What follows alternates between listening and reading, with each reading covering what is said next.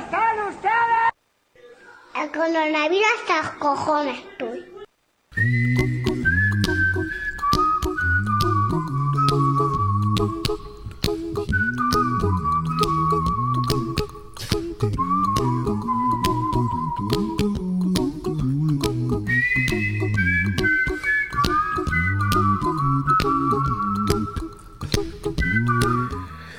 Pues bueno, pues ya estamos aquí. Buenos días, jóvenes y jóvenes, taxistas y taxistas. Hacía mucho que no me presentaba como antaño. Buenos días, buenas tardes, buenas noches a todos y a todas, ciudadanos y ciudadanas, niños y niñas, jóvenes y jóvenes, taxistas y taxistas, policías y policíos, portavoces y portavozas. Ya estoy con ustedes. Soy Manuel Ángel Sasplanelles, panzolo para los amigos y para los enemigos. Hoy lunes 7 de febrero me toca de nuevo. ¿Y qué pasa? Pues, pues pasan muchas cosas, pero bueno, vamos a empezar ya. Venga, vamos a empezar porque hoy tenemos un día internacional de Rien, que dicen los franceses, o de Res de Res, que dicen aquí en Valencia. No hay día internacional, ni nada de nada. Hoy queda libre para los que tienen que poner día a lo que sea. Aunque, así que hoy no tenemos día. Pero yo he pensado, he pensado que yo quizá podía tener el día, poner el día del español, el día del español apretabotones, chungo, o día del español de la equivocación, o no, o día del fallo telemático, pero creo que no voy a tener mucho éxito, así que lo vamos a dejar vacante. Que venga otro, de las Naciones Unidas o de la OMS, que son los que ponen estos, estos días, y les dejo libre el hueco. Venga, hoy pongan ustedes un día para el año que viene. El día de hoy, que como digo es 7 de febrero. Pero sí tenemos efemérides, claro, porque el mundo, el mundo evoluciona, el mundo va rodando, gira, el mundo gira y gira, como decía la canción aquella. Bueno, pues hace 704 años, en el 1317, en France, en Francia, falleció eh, el primer duque de Borbón, que se llamaba Roberto Le Clermont que era sexto hijo de San Luis, de San Luis, fíjate, San Luis noveno de Francia, se llamaba San Luis noveno de Francia, que al casarse este señor con Beatriz de Borbón, dio origen a la casa de Borbón, que es la casa que nos gobierna a nosotros. Por lo tanto, el señor que hace 704 años falleció, hoy en Francia, pues sería el ta ta ta ta ta ta ta ta ta ta abuelo de nuestro rey. Y hace 503 años, en el 1518, pues ante las Cortes de Valladolid, ¿eh? porque ante las Cortes eh, un tiempo estuvieron en Valladolid, no en Madrid, ¿eh? Valladolid fue capital de España. Pues bueno, en 1518, Carlos I de España y V de Alemania, que me acuerdo cuando estudiábamos que decían Carlos I de España y V de Alemania. Pues bueno, Carlos I de España nieto de los reyes católicos, era nieto de los reyes católicos, y de Maximiliano de Austria, ¿eh? por lo que eh, era el heredero de la corona con el nombre de Carlos V. ¿eh? Pues juró las, reyes, las leyes de Castilla, recién llegado de tierra germánica, claro, primo de España, quinto Alemania, era medio alemán. Bueno, año y medio más tarde, y sin ganarse la confianza del reino, Carlos I será elegido emperador. ¿eh? Esto es cuando el imperio español era la leche con este, con Carlos I de España y V de Alemania. Pues voy a saber ustedes. Eh, eh, hoy estamos celebrando el aniversario de este, de este hecho. Y en el 2009, en el 2009 digo, que va hace 209 años, en el 1812 nació en Portsmouth, Portsmouth, esto está en Reino Unido, nació quien Charles Dickens, este escritor inglés de novelas de ácida denuncia social que combinaba el humor, la tragedia y la ironía, a mí me gusta mucho, ¿eh?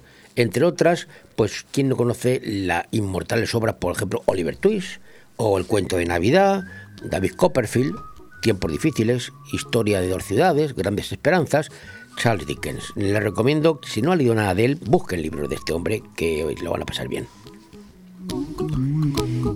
Y en 1906, hace solo 115 años, en la ciudad prohibida de Pekín, en China, claro, nació Puchi. Puchi, ¿sabes? Puchi. ¿Quién es Puchi? Puchi, pues será, eh, fue el último emperador que reinó sobre este inmenso país.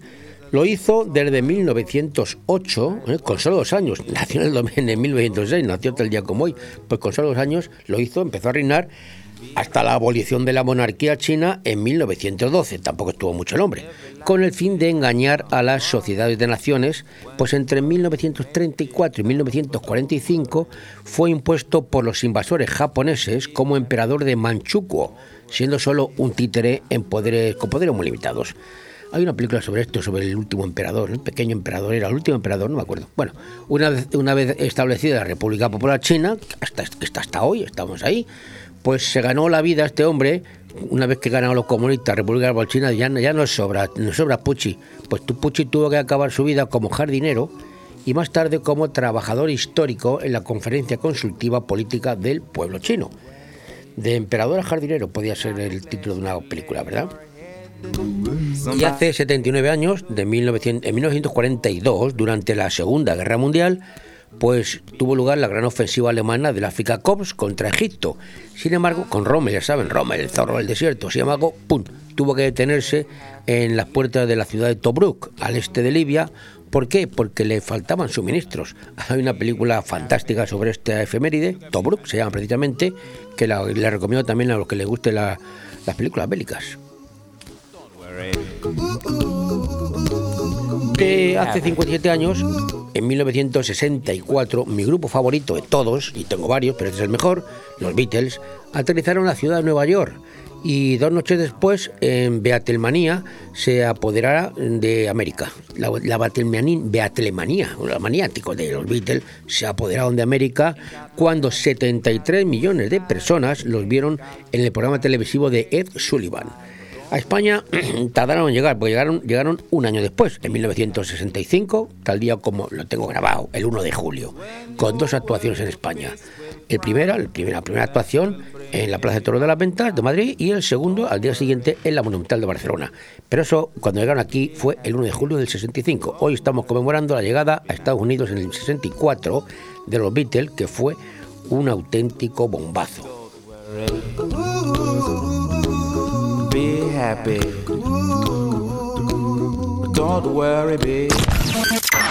Radio 4G Benidorm, tu radio en la Marina Baja.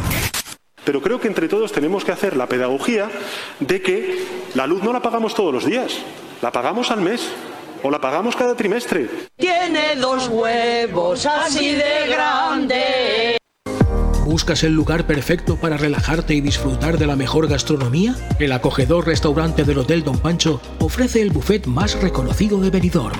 Nuestra exquisita cocina incorpora las mejores recetas mediterráneas, así como una innovadora y creativa cocina internacional. Déjate sorprender con nuestro original show cooking, una experiencia única que no puedes dejar pasar. HotelDonPancho.es, un oasis de paz en el corazón de Benidorm. En Inmobiliaria Empire vendemos tu casa en 35 días. Hola, soy Miguel Risque, gerente de Grupo Inmobiliario Empire. En Grupo Inmobiliario Empire tenemos más de 5.000 clientes compradores y contamos con las 5 estrellas en Google, que nadie puede decir lo mismo. Encuéntranos en Avenida Los Almendros 9 y en www.inmoempire.com y en el teléfono 966 1066 19. Empire hace sus sueños realidad. Madurez, tradición, tendencia y modernidad. Hablamos del restaurante Juan Abril, la cocina española de siempre. Restaurante Juan Abril. Arroz seco, meloso, caldoso, de pescado, de carne, con verdura, con bogavante, caldero de pescado, las mejores carnes y sus guisados caseros de toda la vida. En Altea, Passeig del Mediterráneo 14. Reservas al 96 584 37 22, porque nuestra casa es su casa. De todo un poco. Programa patrocinado por Hotel Don Pancho, Fomento de Construcciones y Contratas, Exterior Plus y Actúa, Servicios y Medio Ambiente.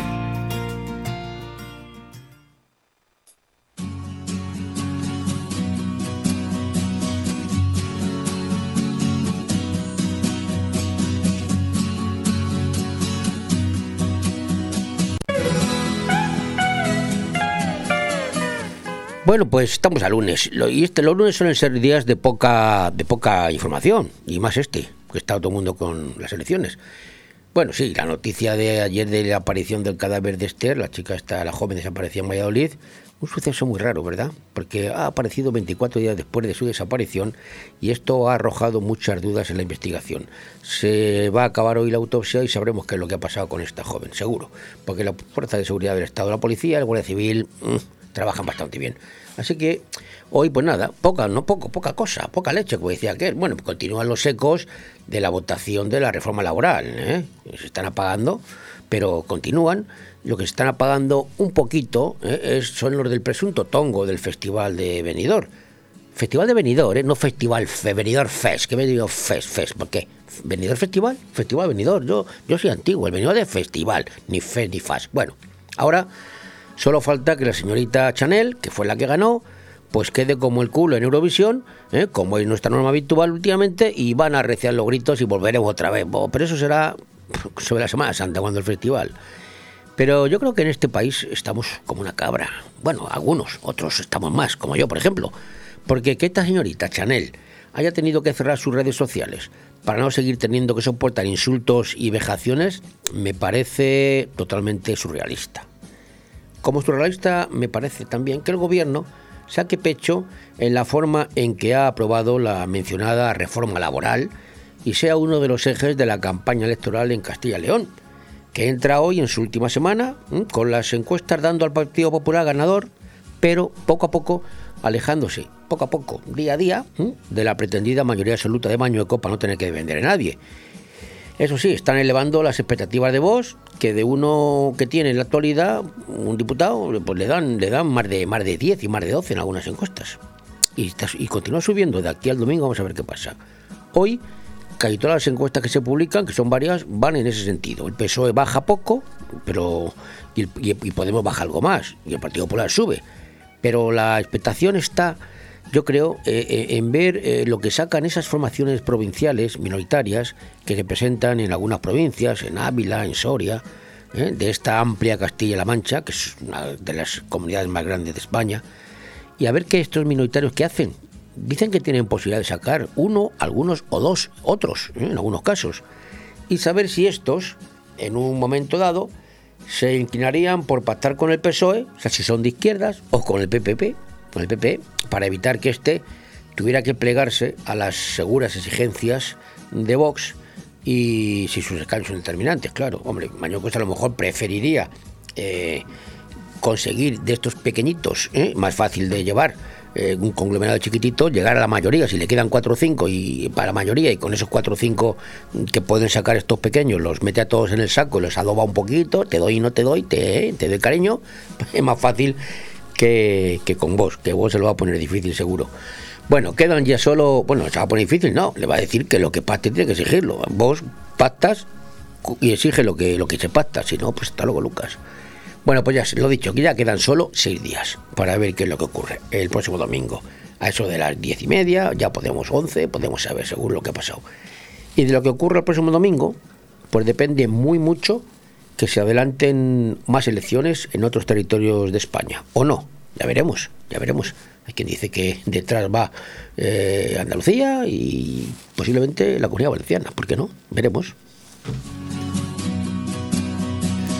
Y Groucho Mar, mi gran amigo Groucho, dijo en una ocasión una cosa que decía mucho mi madre. Y yo creía que era cosa de mi madre, pero resulta que mi madre se lo copió a Groucho. Y decía, solo lo barato resulta caro. Y si no, vete a comprar un chino y lo comprobarás.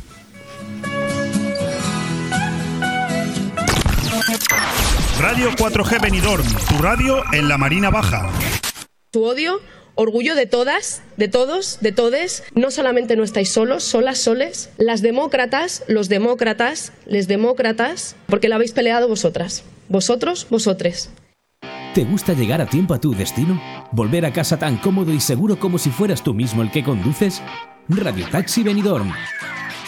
El mejor servicio a tu entera disposición. Descárgate nuestra aplicación Pide Taxi para el móvil y solicita un taxi de la manera más fácil. Visita nuestra web radiotaxibenidorm.com. Radio Taxi Benidorm 96 586 26 26. El festival ya tiene canción representante, Esperando en la Cava. Quedamos en vernos en la Cava Aragonesa. Mire la hora y ya te estaba retrasando. Pero no tengas prisa, ven tranquila. Que yo voy picando, yo voy picando, yo voy picando. La Cava Aragonesa, más de cuatro décadas siendo una referencia gastronómica en el corazón de Benidorm. La Cava Aragonesa, una institución en la ciudad gracias a ti. En Finestrat nos ponemos en forma con las actividades lúdico-deportivas gratuitas al aire libre. En la playa de la Cala de Finestrat y en el campo de fútbol de la Folla, de lunes a jueves, de 10 a 11 de la mañana, gimnasia de mantenimiento, zumba, pilates y gimnasia para la tercera edad. No es necesario apuntarte, solo acudir con ropa cómoda, ganas de pasarlo bien y de ponerte en forma. Organiza Concejalía de Deportes del Ayuntamiento de Finestrat, porque en Finestrat lo tienes todo. De todo un poco. Programa patrocinado por Hotel Don Pancho, Fomento de Construcciones y Contratas, Exterior Plus y Actúa, Servicios y Medio Ambiente.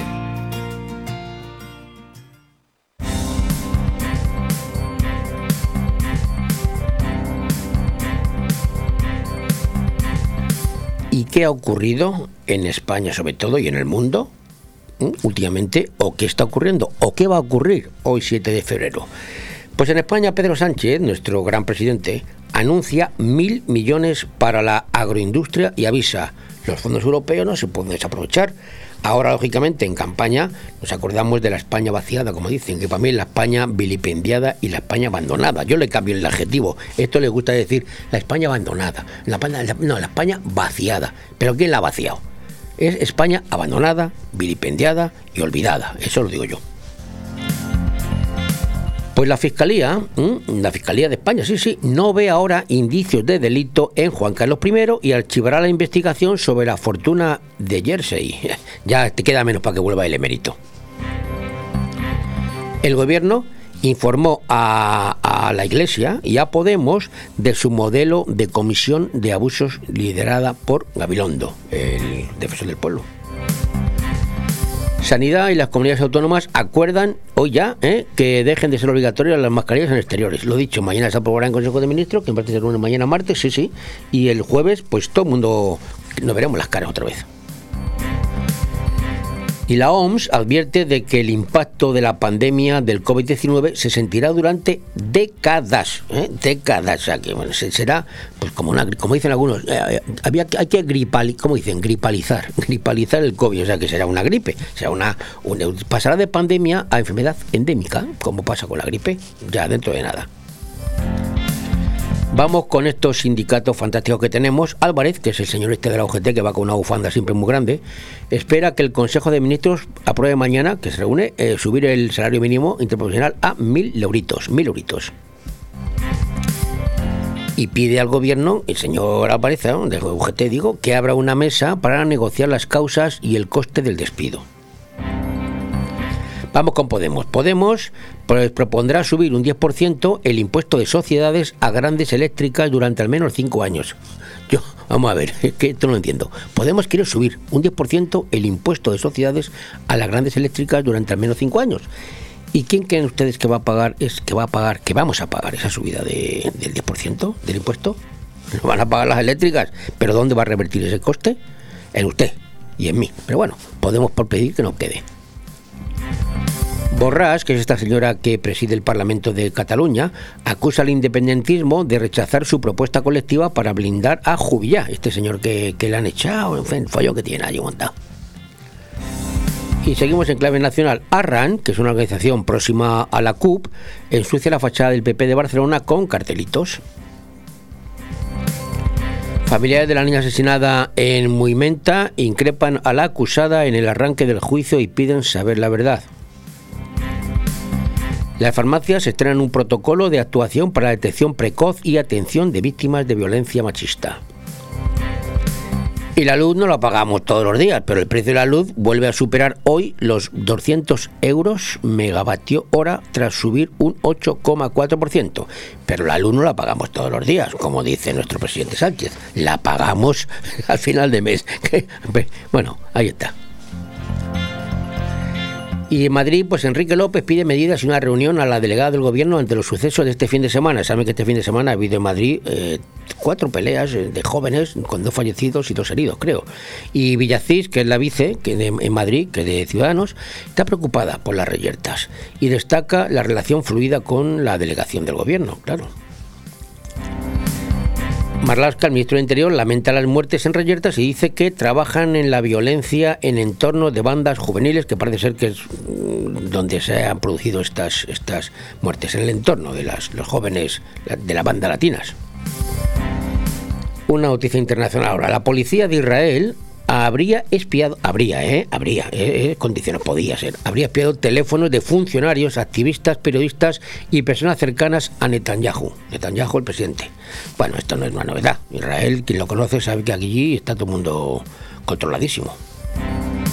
Y Rivera, nuestra ministra de Energía, pues apuesta por acelerar la transición ecológica ante la crisis del precio del gas. Uh, tarde, más vale tarde que nunca, pero un poquito tarde llegáis, ¿eh?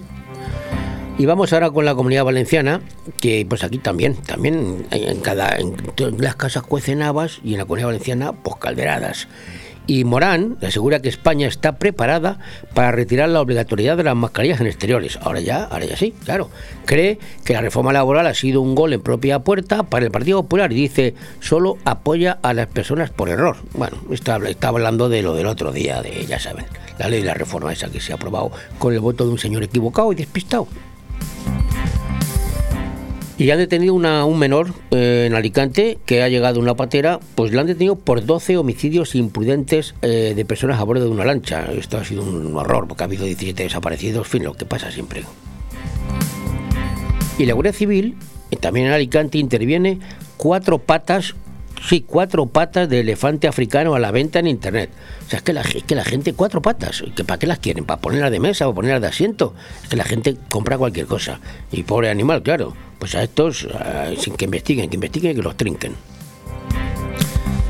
Luego son tan tontos que lo ponen en internet, claro, para que lo vea todo el mundo. Bueno, pues llegan 227.160 vacunas a la comunidad valenciana, 54.000 de ellas dosis pediátricas. ¿eh? No van por los niños. El presidente Puig, para los que no hablamos valenciano ni catalán, afea al Partido Popular su esperpento con la reforma laboral y dice que el modus operandi de cuando gobernaba, es el modus operandi, dice, de cuando gobernaba en la comunidad. Pues bueno. Y Carlos Fernández Bielsa ha sido proclamado secretario general del Partido Socialista del País Valenciano de la provincia de Valencia con un 97% de apoyos, casi a la búlgara, ¿eh? casi 100%.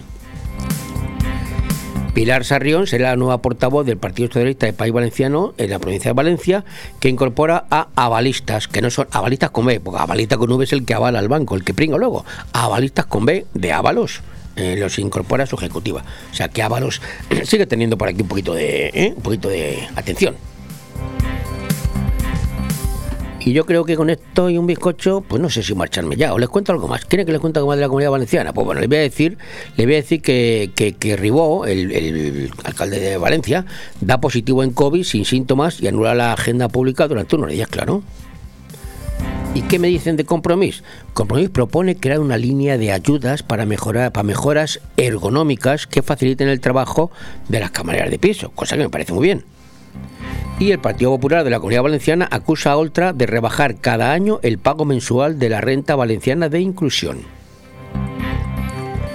Y, seguimos en la Corte Valenciana. Ciudadanos propone un plan de impulso del pequeño comercio en zonas rurales con incentivos fiscales y ayudas directas. Me parece muy bien y han detenido un hombre acusado de más de 100 robos, 100, ¿eh? en viviendas de la comarca, este, este, creo que delinque de lunes, a, de lunes a viernes y fin de semana descansa, claro. Esto ha sido en la comarca de la Safur. Greenpeace avisa de que el tiempo se acaba para los océanos, con un mensaje sobre la playa de Pobla de Farnals. Y la policía ha disuelto una fiesta en Benimaclet y ha levantado seis actas de por drogas, o sea que la fiesta había de todo. Y ha detenido a un hombre en Valencia por incitar a una menor a prostituirse y ofrecerle dinero a cambio de sexo. Y con esto sí que me voy. Una noticia de la fantástica mm, televisión valenciana. La nueva serie de Apun, Després de tú, consigue un 8,6 de audiencia en el estreno dominical. Un 8,6, que es un puñado ¿eh? para, para esta televisión. Radio 4G Benidorm, tu radio en la Marina Baja. ¿Cómo están ustedes? El coronavirus hasta los cojones, tú. Conecta con la naturaleza en un entorno único rodeado de paz y tranquilidad y comiendo unos calzots en el Camping Fons del Algar. Calzots salsa romesco, fuente de carne a la brasa con patatas, pan con tomate y ajo, naranjas del Algar. Reservas en fonsdelalgar.com y al 608 742 571. Es hora de renovar tu cocina, o mejor, renovar los electrodomésticos de tu cocina. Ven a Milar Fotocine Granada y equípala con las mejores marcas en electrodomésticos. Hará tu vida más fácil y además ahorras tiempo y mucho dinero. 50 años dando calidad, precio y servicio. Estamos en Avenida Los Almendros 20 y en calle Garita número 12 de Benidorm, con una hora de parking gratis. Los electrodomésticos de mi cocina, sí, en Milar Fotocine Granada. Solo el Grupo Galera puede, tras 40 años de actividad, ser el de siempre y a la vez renovarse para ofrecer nuevas sensaciones. Porque Galera Sport Café en Avenida Jaime I de Benidorm no entiende de modas y se renueva con el paso del tiempo. Son nuevas sensaciones en tu galera de siempre. Descúbrelas en grupogalera.com o en Facebook e Instagram. Galera Sport Café, tu punto de encuentro en Avenida Jaime I y en Avenida Benierda.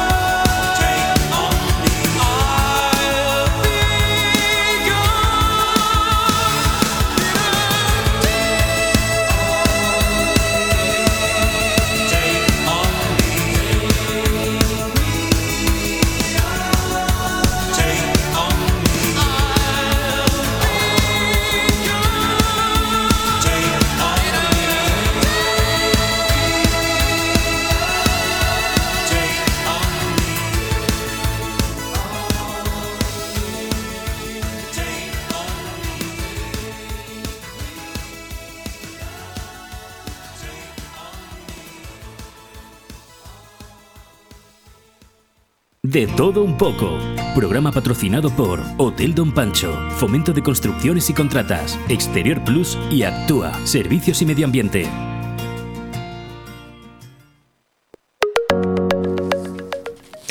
Bueno, pues son las doce y media, casi, faltan unos segundos. Vamos a hablar ahora con la presidente provincial de Vox en Alicante y también portavoz en el grupo parlamentario de este partido en las Cortes Valencianas, con Ana Vega Campos. Eh, Ana Vega, buenos días. Muy buenos días y muchas gracias por la invitación. Algunas preguntitas me he preparado para, para hablar con la, con la presidente y con la portavoz. La primera hace relación a lo, lo, que está de moda últimamente, lo que más se comenta en nuestra comunidad es lo de la tasa turística, porque parece que los del botánico pues se están echando para atrás, ¿no? O al menos una parte.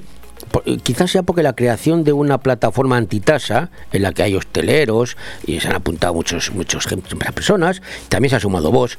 ¿Puede ser, Ana, que esto haya influido en un presunto cambio de guion en el botánico con respecto a la tasa turística? Bueno, lo que hay que decir aquí es que las modas del botánico eh, de verdad solamente sirven para machacar a un sector que ya viene maltrecho de, la pandemia y evidentemente las presiones del sector y de los grupos de la oposición han tenido que eh, echar para atrás la tasa turística que Chimo Puig dice que no es prioritaria para él, pero que sin embargo los grupos parlamentarios en las Cortes que dan sustento al gobierno, Partido Socialista, Compromiso y Podemos siguen negociando, siguen negociando para, para instaurarla, no sé si a lo largo de, de, este año. Lo que desde Vox tenemos muy claro es que el, el, sector no puede sufrir más presión económica y que esto sería una puñalada de muerte eh, tenemos que tener en cuenta que el, turismo en la comunidad valenciana aporta el 15% del Producto Interior Bruto total de nuestra comunidad, con lo cual nosotros nos vamos a oponer rotundamente a, la aplicación de, la tasa turística y, por supuesto que sí, claro que hemos firmado ese manifiesto que, que empezaron a mover desde el sector, de, de comerciantes, hosteleros, hoteleros, porque consideramos que es de justicia que apoyemos ese manifiesto y, que la tasa turística no, no llegue a, a, término. O sea, entiendo que es un no, pero sí, eh, no, pero va a ser que sí, pero la mentira tiene la pata muy corta, al final tendrá que sacar por algún lado, tendrá que salir la verdad por algún sitio y tendrá que pagarlo. Sí, bueno, lo que pasa es que el, el del botánico es un gobierno mentiroso, lo hemos visto en muchísimas otras cuestiones, ¿no? Y la tasa turística es una más, es mientras Chimo Puig dice que no, pues los grupos en el Parlamento están negociando el sí, con lo cual al final saldrá por algún lado y Eso. en algún momento la, la, aplicarán, claro que sí. Pero mientras tanto vamos a estar nosotros oponiéndonos rotundamente y que la gente no tenga ninguna duda que en el momento en que, si en algún momento la llegan a aplicar, en el momento en que Vox al gobierno, la, la quitará, por supuesto. Tenemos elecciones en Castilla y León y también hay varias encuestas a nivel nacional. Las encuestas son buenas para vos, en Castilla y León sobre todo. Y si vos es determinante para gobernar en esa comunidad, ¿qué cree usted, a título personal o a título de partido, me da igual, que haría vos? ¿Apoyar o exigir cargo de responsabilidad en un nuevo gobierno con el Partido Popular en Castilla y León?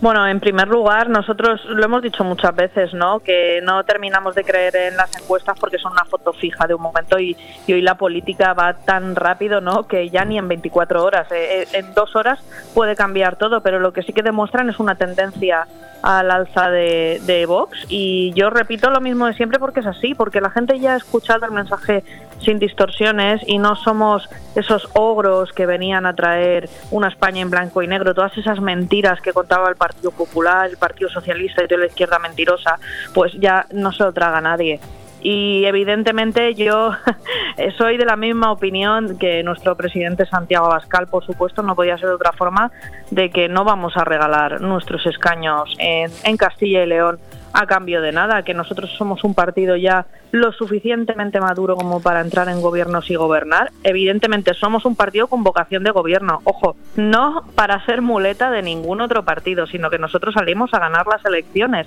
Pero en el caso, como parece, de que tengamos que, que tenga que haber un gobierno con el Partido Popular, nosotros vamos a exigir entrar en gobierno porque nosotros queremos aplicar nuestras políticas.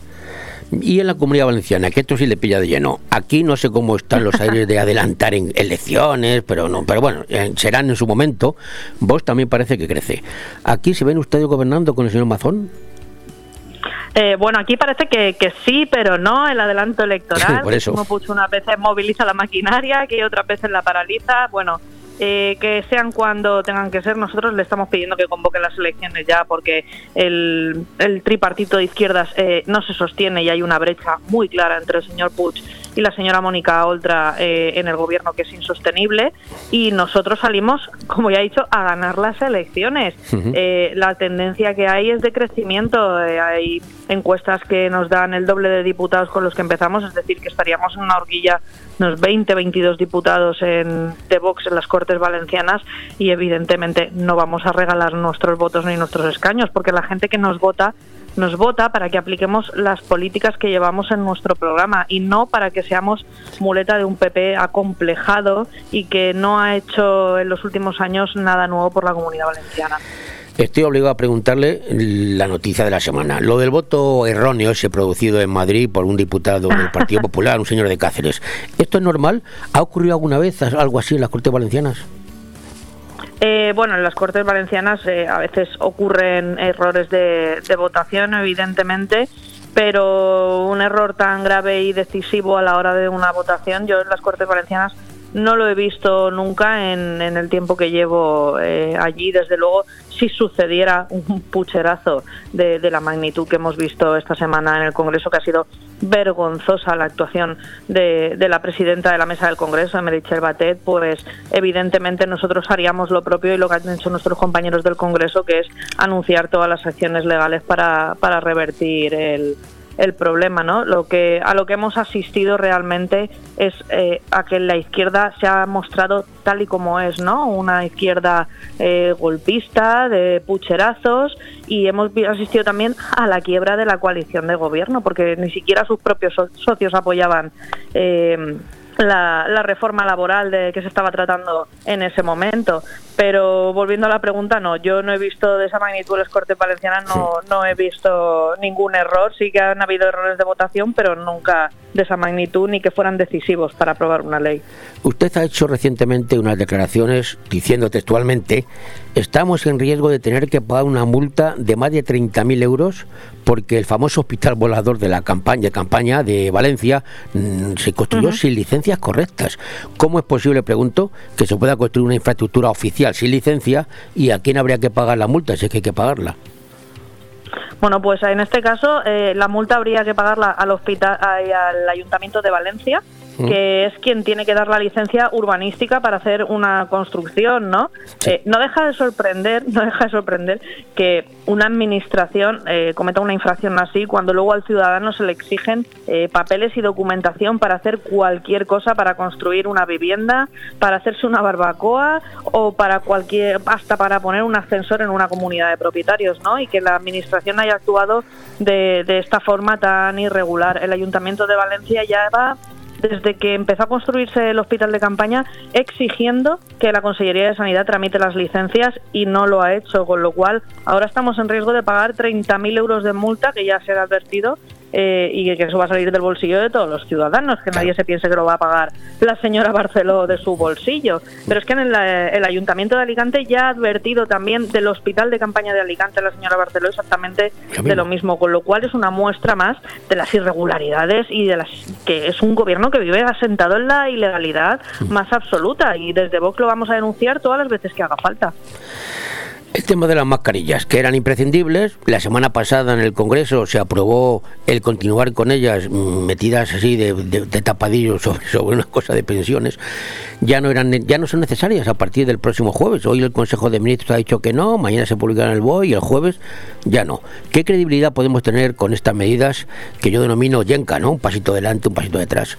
Y Sí. más teniendo en cuenta que el presidente Joaquín Puig pues es partidario de continuar con ellas o ya ha cambiado de idea. Bueno, pues si el señor eh, quiere ponerse la mascarilla cuando salga a la calle, está en todo su derecho de hacerlo. Yo, desde luego, eh, en lugares donde no haya aglomeraciones y se respete la distancia de seguridad entre personas, yo al aire libre no me la voy a poner. Yo ya lo, lo adelanto, porque esto ha sido una estratagema más del gobierno tramposo de Pedro Sánchez para colar por la puerta de atrás el tema de las mascarillas y demostrar que su régimen totalitario sigue machacando a los ciudadanos. Eh, con un, con un chantaje muy claro en el Congreso, que ha sido meter eh, la revalorización de las pensiones en el mismo decreto. Es que ¿en qué cabeza cabe eso, por favor? ¿No se podía haber debatido por separado?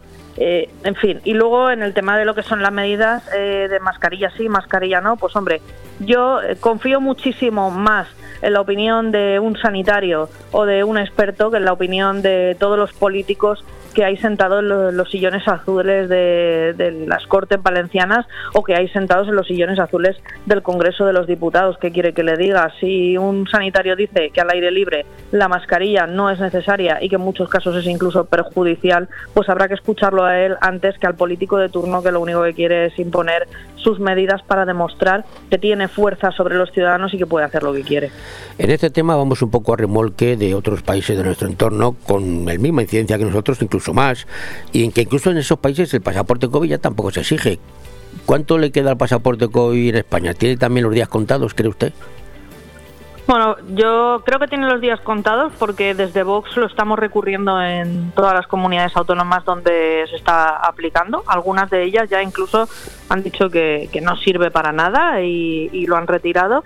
Y eh, incluso nuestro grupo parlamentario en el Congreso lo ha recurrido al Tribunal Supremo. Nosotros en la Comunidad Valenciana lo hemos recurrido hasta tres veces porque está prorrogado hasta final de, de febrero, y, pero lo único que ha demostrado el pasaporte COVID es que usted lleva un papel en el bolsillo que dice que se ha vacunado, no que usted no tenga eh, el virus eh, en su organismo y que no pueda contagiar, con lo cual ninguna evidencia científica. Es una medida totalitaria y de control social, como ya hemos dicho eh, muchísimas veces, que nació en su momento para que hubiera pudiera haber movilidad entre los estados de la Unión Europea y que se ha pervertido de tal manera que en este caso Chimo lo está utilizando como una medida de control de, la población, ¿no? Y desde luego nosotros desde Vox esto lo vamos a denunciar públicamente y en los tribunales cada vez que se intente aplicar una medida de control totalitaria sobre los ciudadanos. Ana Vega viene pidiendo, bueno, ha pedido en alguna ocasión, más de una, la dimisión de Mónica Oltra, la vicepresidenta. Pero no parece que le haga mucho caso, no, no, no parece que tenga mucho éxito usted. ¿Por qué es tan insistente usted en pedir la dimisión de Mónica Oltra?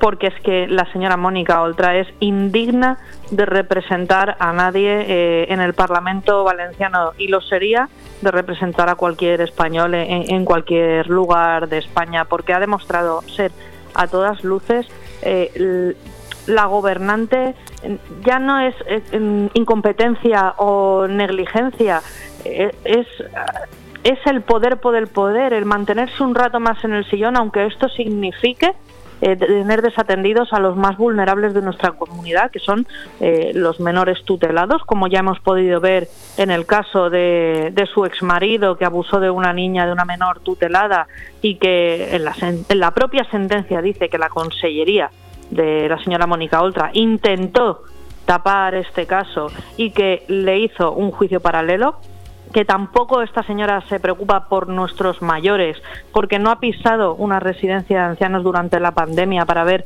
en qué situación se encontraban, no lo ha hecho después. Y ahora tenemos la terrible noticia de hace unos días el incendio en una residencia en Moncada que llevaba dos años sin licencia, pero tampoco le importan los dependientes de nuestra comunidad porque han muerto más de 40.000 dependientes en la comunidad valenciana esperando cobrar un solo céntimo de, la dependencia. Por lo tanto, eh, la señora Mónica Oltra es indigna, indigna de representar a nadie. Pues muchísimas gracias, Ana Vega Campos, presidente provincial de Voz Alicante y portavoz de este partido en las Cortes Valencianas. Muchísimas gracias por estos minutos que nos ha dedicado. Muchísimas gracias, un auténtico placer. Buenos días.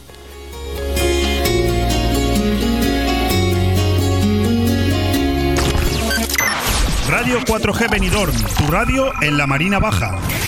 Pero creo que entre todos tenemos que hacer la pedagogía de que la luz no la pagamos todos los días, la pagamos al mes o la pagamos cada trimestre. Tiene dos huevos así de grandes. Cariño, ¿te imaginas un lugar para desayunar, comer o cenar en un precioso restaurante italiano y junto al mar? Claro, y elegir un fantástico cóctel al atardecer. Mamá, papá, y comernos un helado riquísimo. Mmm, ¡Qué rico! Para aquellos que lo quieren todo, Pinocchio, un lugar fantástico para disfrutar de buenísima comida italiana, una variedad infinita de cócteles de ensueño y helados artesanos. Pinocchio es más que un restaurante y lo puedes disfrutar entre amigos o en familia. En Playa de Levante, junto al Heartbreak. Pinocchio, el vero gusto italiano. Badabadum, badum, badum, badum, badero, que es aquello que reluce en lo alto del castillo. Es un cartel de rojiza que me está vendiendo el piso. Badabadum, badum, badum, badum, badero. Grupo Rojiza, inmobiliaria, gestoría inmobiliaria, seguros, administración de fincas y servicios y suministros para el hogar. Rojiza, tu centro global del hogar. www.gruporojiza.com Restaurante Club Náutico Marina Greenwich. Durante el periodo de vacaciones hemos aprovechado para mejorar las instalaciones realizando obras en la terraza, aclimatándola para mayor comodidad de nuestros clientes. En un breve espacio de tiempo volveremos a abrir las puertas para que puedas degustar los deliciosos menús elaborados por el chef Alberto Durán. Ya queda menos para la reapertura. Restaurante Club Náutico Marina Greenwich en el puerto deportivo Campomanes, Altea. Policía local, dígame. Policía, hay un lobo en la tienda. Caballero, eso tiene que llamar a usted a un zoológico. Que están lobando en la tienda. Soy Manolo, el chino de la lotonda.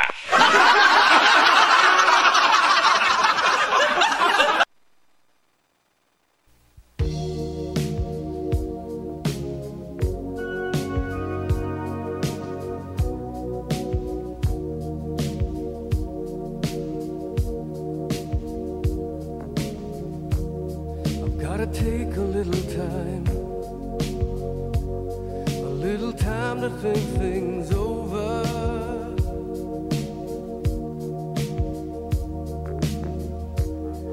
better read between the lines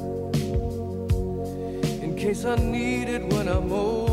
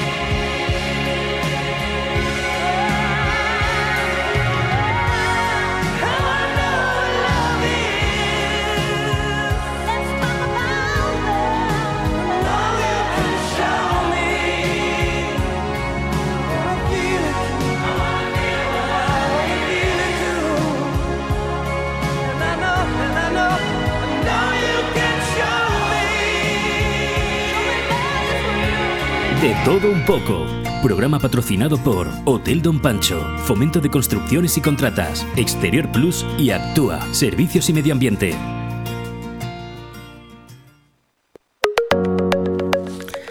Bueno, hay un problema que, que surgió y del que se habla poco, y es qué pasa cuando en una pareja que están separados, pues eh, uno dice que sí, que hay que vacunar a los niños, porque ahora está en plena campaña de vacunación de los niños, de los menores.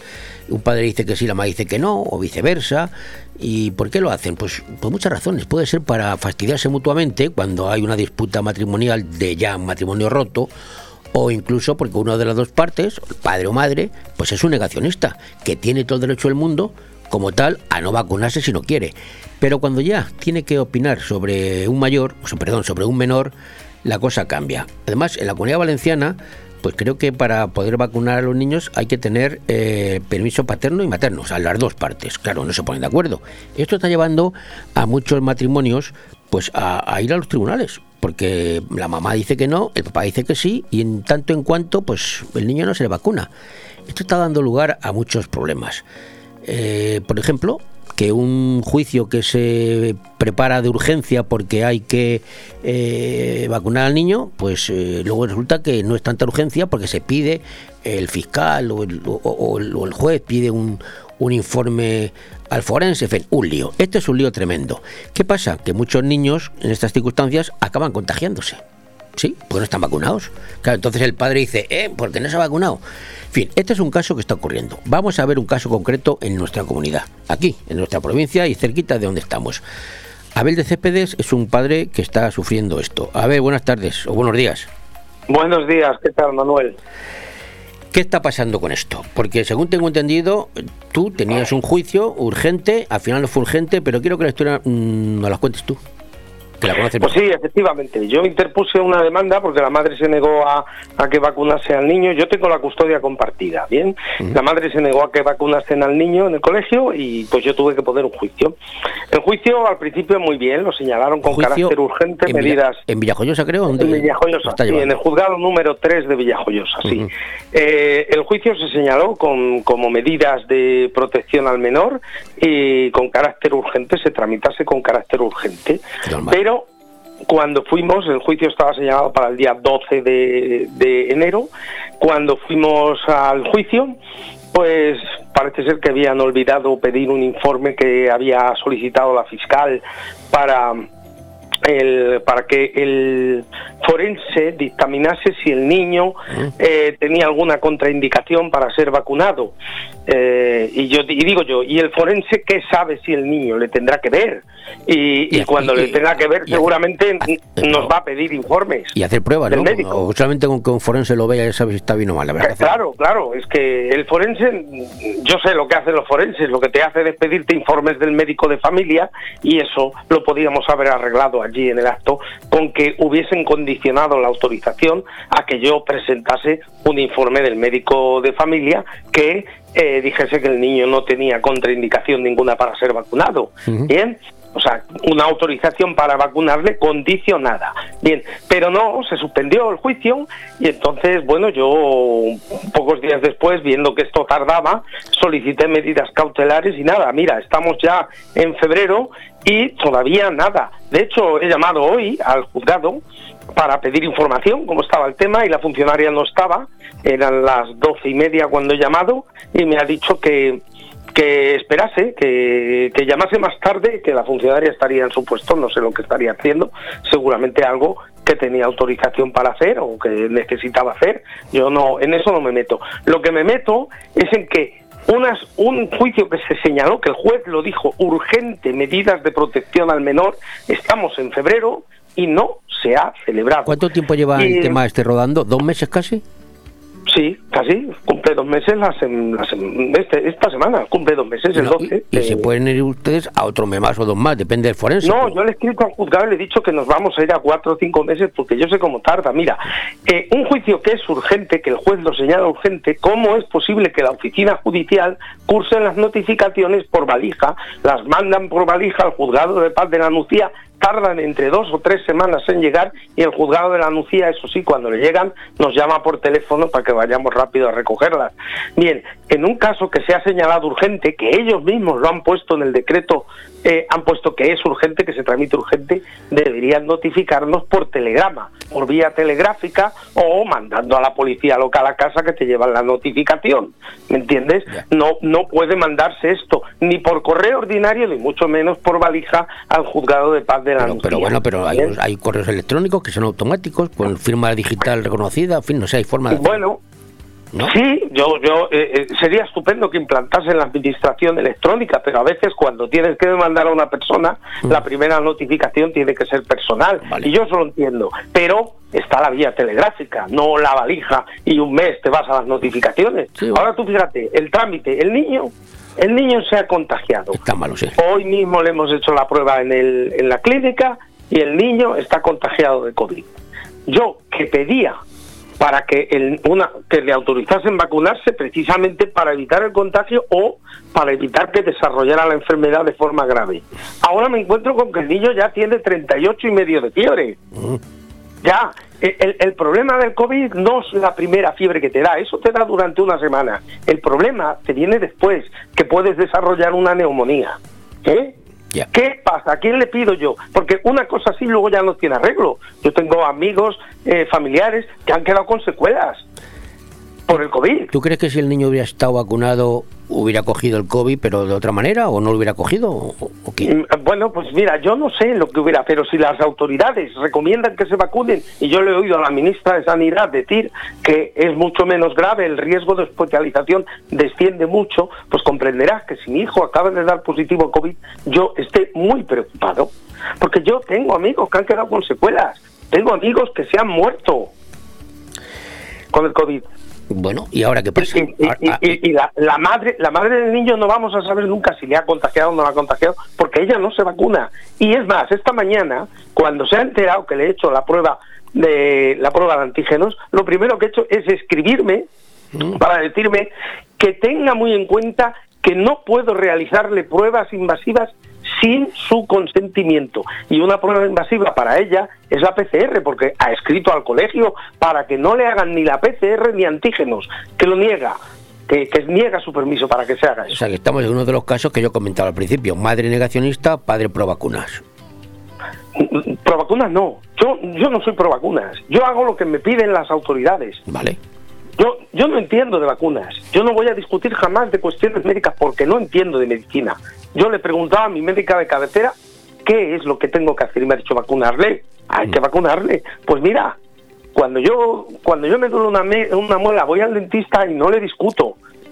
Yo mismamente pues he estado destinado en el extranjero, me he tenido que poner vacunas como la de la fiebre amarilla, el cólera, y me, y me han salvado, porque yo he pasado cinco malarias destinado en África, cinco, y me he tomado los medicamentos que me ha dicho el médico, Sin, sin- Nunca le he discutido. Sin poner cuestiones, sin cuestionar nada.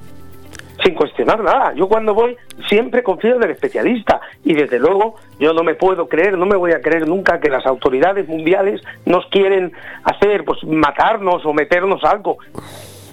A ver, que lo que están diciendo esta gente es que tiene nanobots metidos la vacuna y que y que reaccionan, que son de grafeno y reaccionan con el 5 con el 5G. Mira, a mí eso me parece una locura, de verdad. Bueno, eso yo tampoco entro en esas historias. Lo que sí pregunto es que tal la situación como está, con un juicio rápido, un juicio urgente que no es tan urgente que se está desplazando y con un niño contagiado y con fiebre, ¿ahora qué pasa? ¿Qué, qué defensa Pues tiene el padre? Te lo cuento. Esta mañana pues he llamado para ver cómo estaba el caso y para decir, mire, están ustedes de guardia hoy. Hoy está el juzgado número 3 de Villajoyosa de guardia. Y les he dicho, mire, ahora mismo no puedo dejar al niño solo, pero quiero promover un incidente de 158 para que me den la autorización para poderle hacer las pruebas que sean Eso, eh, necesarias perdona, perdona, y eso, los eso, tratamientos. eso es 158, eso que es, aclarar, aclaro un Ah, es un procedimiento urgente que hay para tomar medidas para protección del menor. Bien, y es, es urgente, se tiene que resolver en el día. Bien, En- entonces yo he pedido una, o sea, le he pedido al juzgado, digo, mire, están ustedes de guardia, quiero ir a promover un incidente, pero ahora mismo por la mañana yo al niño no le puedo dejar solo, tengo que esperar a que venga su hermano mayor para que se quede con él y yo acercarme a promover el incidente. Y me ha dicho, bueno, mire, es que sí, nosotros estamos de guardia, pero eh, por las tardes cerramos. Y esto usted lo tiene que poner en decanato. Digo, pero oiga, son 24 horas lo que usted tiene para resolverlo. Ya, sí, son 24 horas, pero desde que decanato nos lo, nos lo turne. Así que, bueno, pues esto cuánto puede ser. Eh, mañana, hasta mañana no puedo presentar el escrito y mañana tampoco se lo proveen. O sea que antes del miércoles o jueves no lo tienen en el juzgado y luego ya veremos. ¿eh? O sea que en este caso que estamos tratando, el padre eh, está atado de pies y manos y el niño está enfermo. Se ha contagiado. Claro, el niño está enfermo, el niño está en la cama con 38 y medio de fiebre. Pues no, a ver, ya, ya la ha bajado porque le he dado, le he dado el ibuprofeno que me ha mandado el médico, pero pero el niño está enfermo, claro. Y no y, y escucha, lleva desde el 12 de diciembre esto promovido. Son casi dos meses. Este caso que estamos, está preparada. este caso que estamos tratando aquí, eh, ¿tienes constancia de que se ha producido? Seguro que se ha producido en más sitios. Que no es una, un, caso, un caso aislado esto. Que se haya contagiado el niño en el interín de que, de que decida el juzgado, no tengo constancia de que se haya producido ninguno. Retrasos. Mira, los retrasos son generalizados en España. O sea, la administración de justicia es algo que no vale, pero para ningún tipo de procedimiento. O sea, ir a la administración de justicia es tirarte ahí años hasta que obtienes una resolución. Sí, eso, eso, eso. Porque además, además te tengo que decir que el, el incidente lo resuelve el juez, pero luego cabe apelación.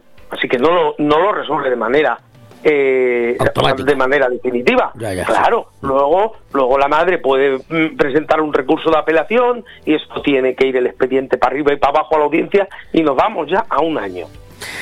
¿Eh? En fin, de bueno. tramitación. Yo de todas maneras quería que se conociera este caso porque seguro que hay algunos algunos más, alguno que nos está escuchando seguro que dice conoce a alguno, incluso puede estar sufriéndolo, pero lo que está claro y en mi opinión es que en el caso este en concreto de la pandemia, los, los eh, las vacunas a los niños, no sé, se tenía que haber actuado de otra manera, más ágil, algo algo había que hacer.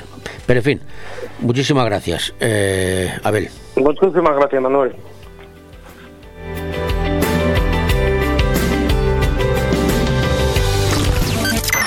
Radio 4G Benidorm, tu radio en la Marina Baja.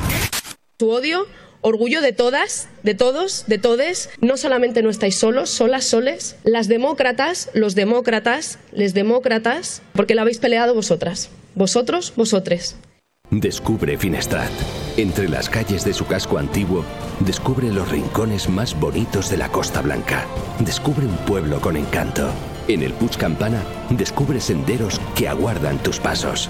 Y en su playa, descubre la mirada azul del Mediterráneo. Descubre Finestrat. Lo tiene todo. Madurez, tradición, tendencia y modernidad. Hablamos del restaurante Juan Abril, la cocina española de siempre.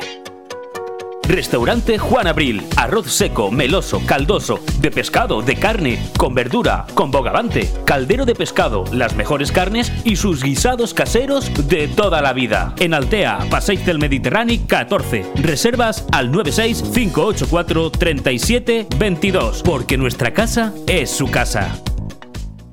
La Guía, la revista de siempre.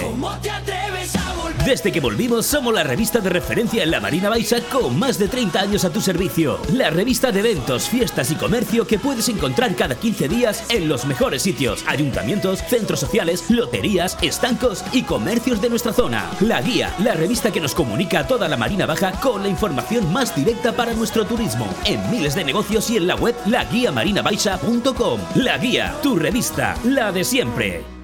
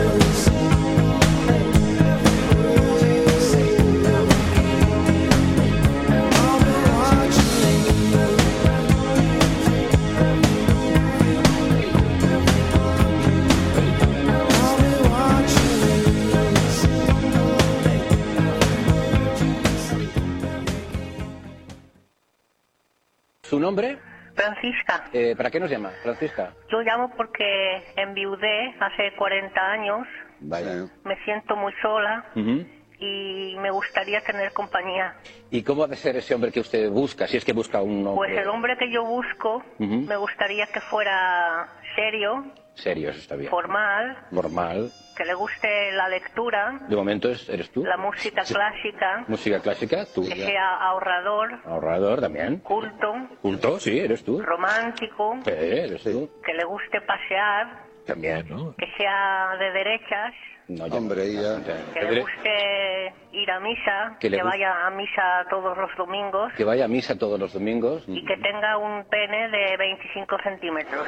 Pene de 25. Ve- Que si son, que si son 24 tam- tampoco pasa nada. Si ¿no? fuera, si fuera 24 no pasa nada. ¿Qué, señora. qué desea que a la espera no De cuelgue? acuerdo, no cuelgo, no cuelgo. Bueno, si algún eh, señor re- reúne estas características, recordemos, ya hay llamada, me dicen. Vale. Va está llamando a alguien que, que quiere ser la pareja de Francisca, esto me encanta. Es Gerardo, me han dicho. Vale. Gerardo. Buenas noches. Buenas noches, Gerardo. Buenas noches. Llama para lo de la señora Francisca, para ver si... Y llamo para ver si yo le cuadro en, en sus esquemas. Vale, pues vamos a repasar. ¿A usted le gusta la lectura? Sí, sí, me, me gusta mucho leer. Pregúntele lo del pene. Vamos poco a poco. ¿La música clásica le gusta la música clásica? Me apasiona la música clásica. Mm. Bach, Bien. Beethoven, Schubert. Lo del pene. Un momento, ya llegaremos a lo del pene.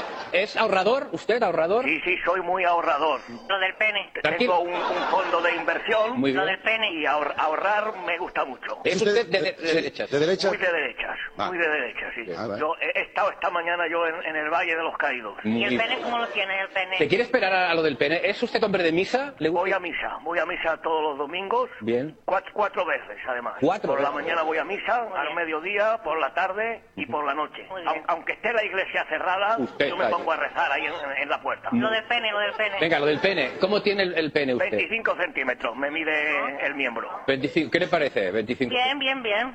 Me, me parece muy bien. Me lo quedo, me lo quedo, ¿eh? ¿Sí? ¿Qué, qué es lo que le ha hecho decantarse por Gerardo? Es lo que me ha decantado a quedarme con Gerardo. Pues no, no sabría decirle, no sabría, un, un cúmulo de cosas, un cúmulo de cosas. Yo, si me permiten, también tengo una pregunta que hacerle a la señora Francisca. A ver, a ver, sí. Señora sí. Francisca, una pregunta. Dígame, dígame usted. ¿Usted cómo tiene los pechos? Caídos, señor Gabriel. Los, los tengo, los tengo muy, muy caídos, como el valle. Igual que el valle, caídos. Ah, pues no, no me interesa. No No, me interesa, no me interesa. Bu- Buenas noches. Ah, lo siento, Francisca. Lo... Qué superficial es la gente. qué ¿Verdad? superficial es la gente de verdad. Superficial. De todo un poco. Programa patrocinado por Hotel Don Pancho, Fomento de Construcciones y Contratas, Exterior Plus y Actúa, Servicios y Medio Ambiente.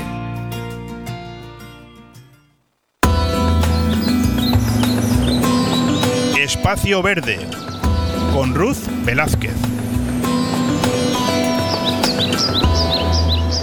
Así es, vamos con nuestro espacio verde con Ruth Velázquez. Ruth, buenos días. Buenos días.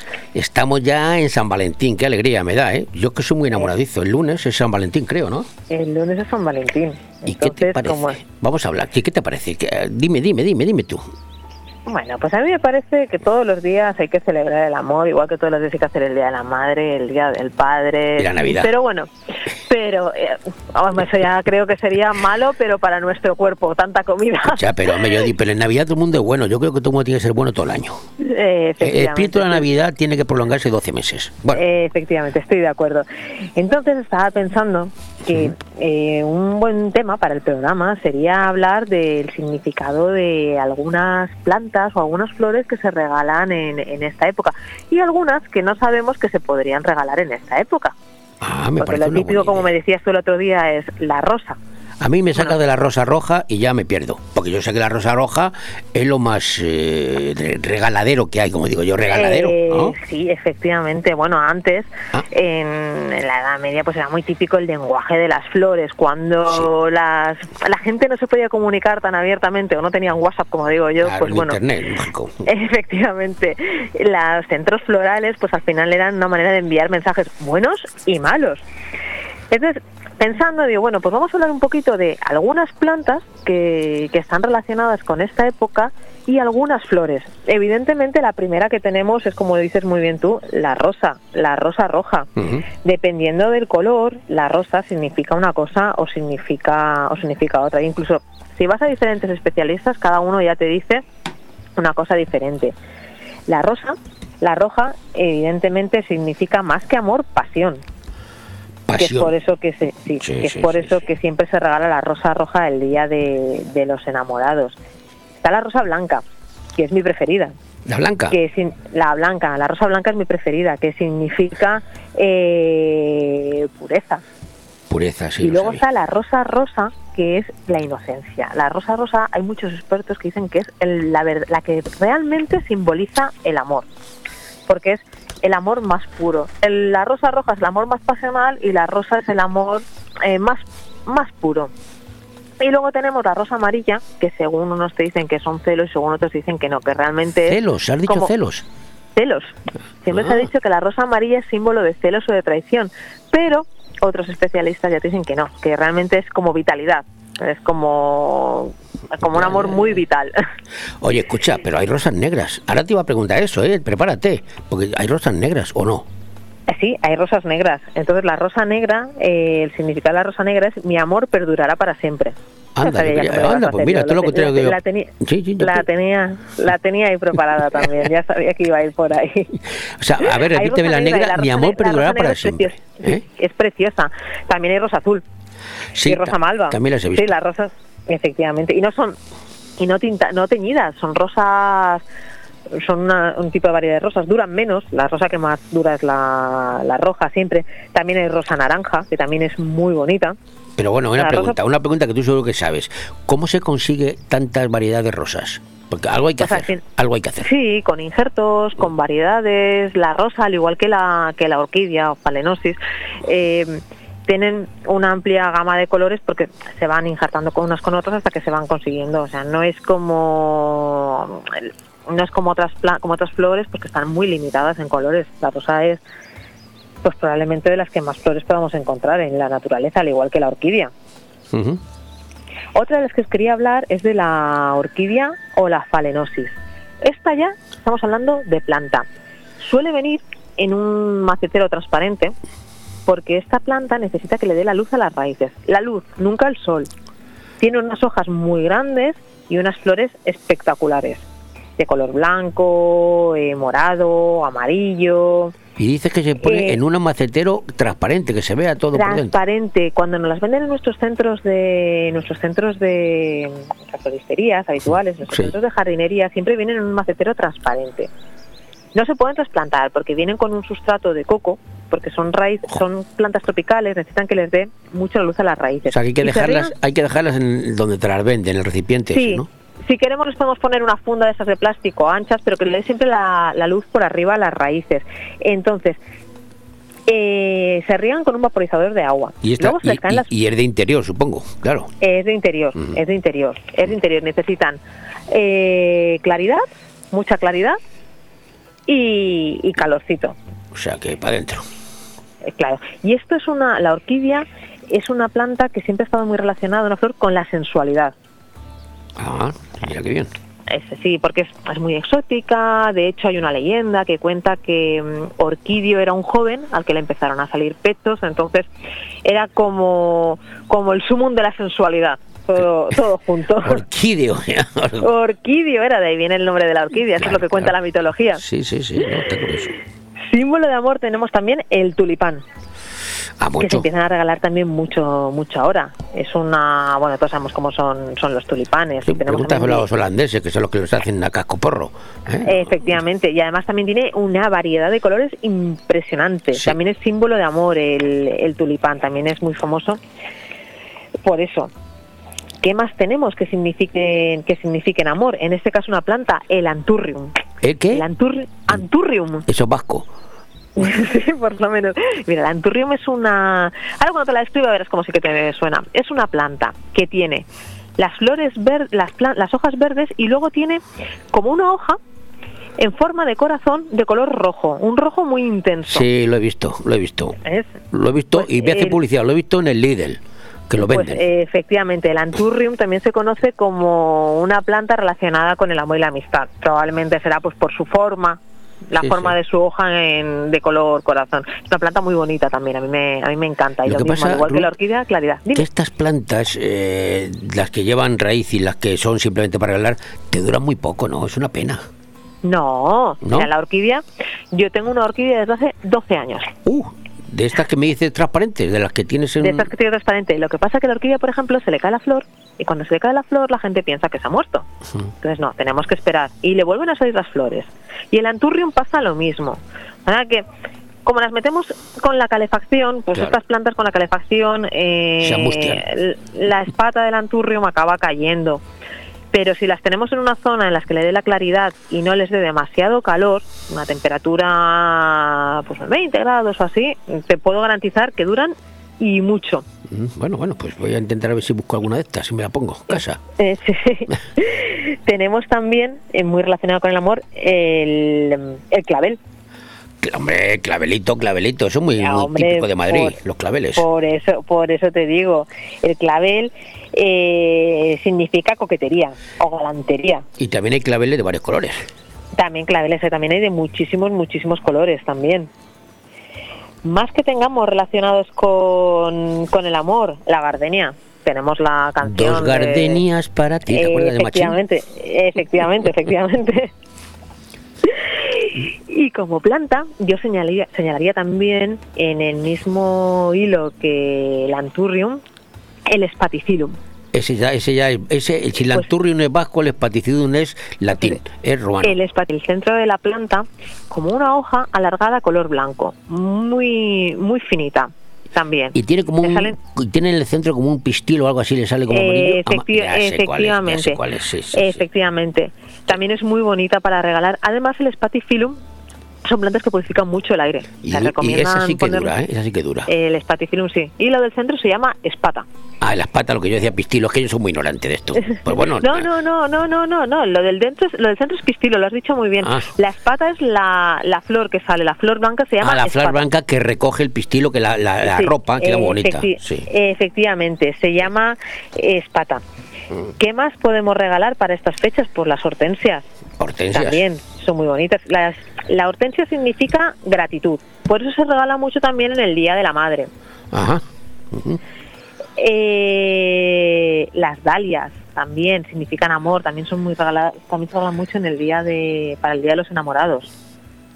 Bueno, pues ya está. La conclusión que saco yo es que no solamente son las rosas, sino que hay infinidad de plantas y de flores para regalar el día lunes a nuestra. Podría estar hablándote desde las 9 de la mañana. Sí, sí, no, ya, te- ya lo sé que va a seguir yo hablando. Oye, eh, Ruth, ¿se ha cortado? No me digas que se nos ha cortado. Te escucho, te escucho. Ah, te ah, creía que se había cortado. No, que me, no, que me decías que puedes, que puedes seguir hablando de plantas hasta, hasta ni si sabe, ¿no? Hasta ni se sabe, sí, hasta, hasta los próximos enamorados. No, bueno, yo creo, yo creo que ya hemos dado una gran variedad Sí, de sí. plantas y cada uno, porque bueno, luego está, ahí no voy a entrar, pero bueno, unas serán más caras que otras, pero bueno, ya depende de cada uno, oye.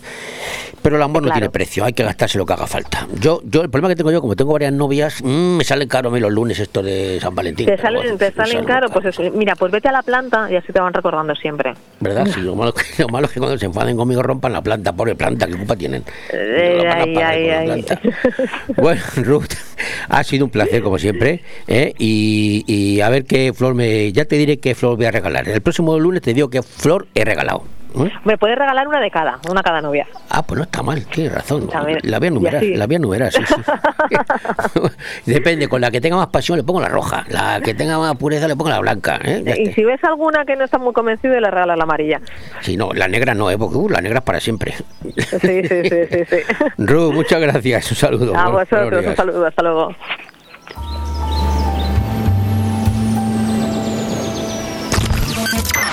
Radio 4G Benidorm, tu radio en la Marina Baja.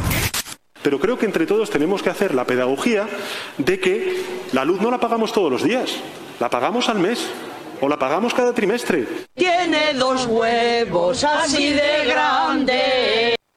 Cariño, ¿te imaginas un lugar para desayunar, comer o cenar en un precioso restaurante italiano y junto al mar? Claro, y elegir un fantástico cóctel al atardecer. Mamá, papá, y comernos un helado riquísimo. Mmm, ¡Qué rico! Para aquellos que lo quieren todo, Pinocchio, un lugar fantástico para disfrutar de buenísima comida italiana, una variedad infinita de cócteles de ensueño y helados artesanos. Pinocchio es más que un restaurante y lo puedes disfrutar entre amigos o en familia. En Playa de Levante, junto al Heartbreak. Pinocchio, el vero gusto italiano. Si usted está pensando en comprar o en vender su vivienda, no lo dude. Inmobiliaria Costa 3. Somos su mejor opción. Afincada en el Albir, somos los mayores especialistas de la comarca en la comercialización de viviendas tanto de obra nueva como de segunda mano. Más información en el 616 66 24 64 y en las webs www.costa3.com y .es. En Clínica Dental La Higuera seguimos ofreciendo los mejores tratamientos personalizados para tu salud y estética dental. Seguimos teniendo la mejor odontología preventiva e infantil, ortodoncia, implantología, estética dental. Seguimos mejorando y por eso lo hacemos desde nuestras nuevas y mejoradas instalaciones en la calle Venus, esquina con Tomás Ortuño de Benidorm y en el teléfono 96688 9858. Clínica Dental La Higuera, tus dentistas de confianza.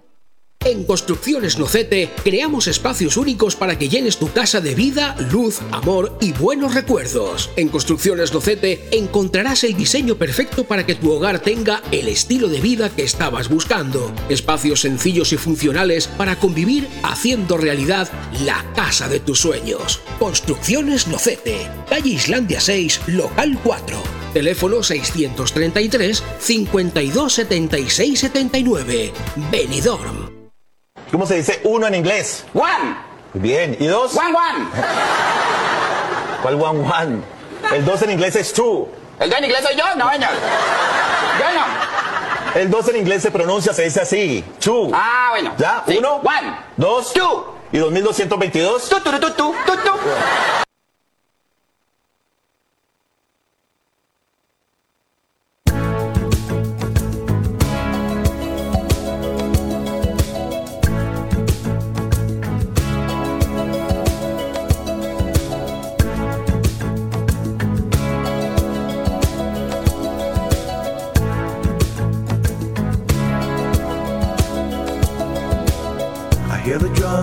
echoing tonight, and she hears only whispers of some quiet conversation. She's coming in 12:30 flight. The moonlit wings reflect the stars that guide me towards salvation.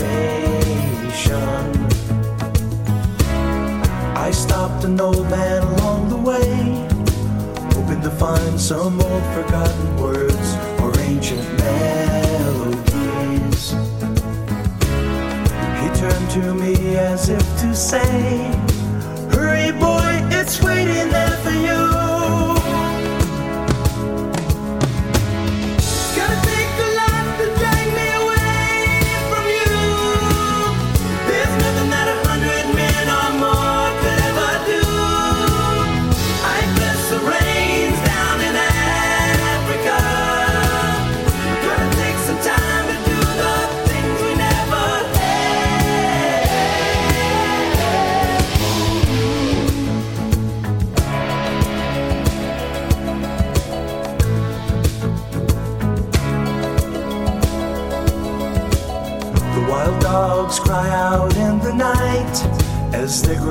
Restless, longing for some solitary company. I know that I must do what's right, sure as Kilimanjaro rises like Olympus above the Serengeti. I seek to cure what's deep inside, frightened of this thing that I've become.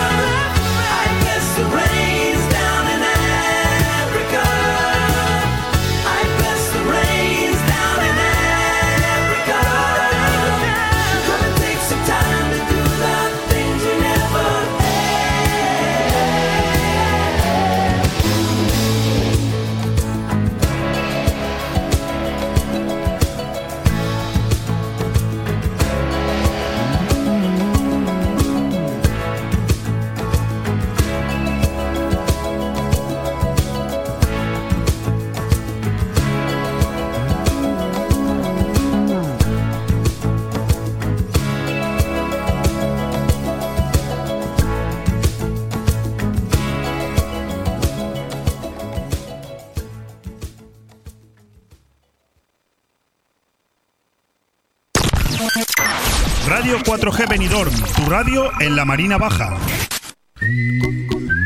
Estás con Manuel Sasplanelles en De Todo Un Poco en Radio 4G.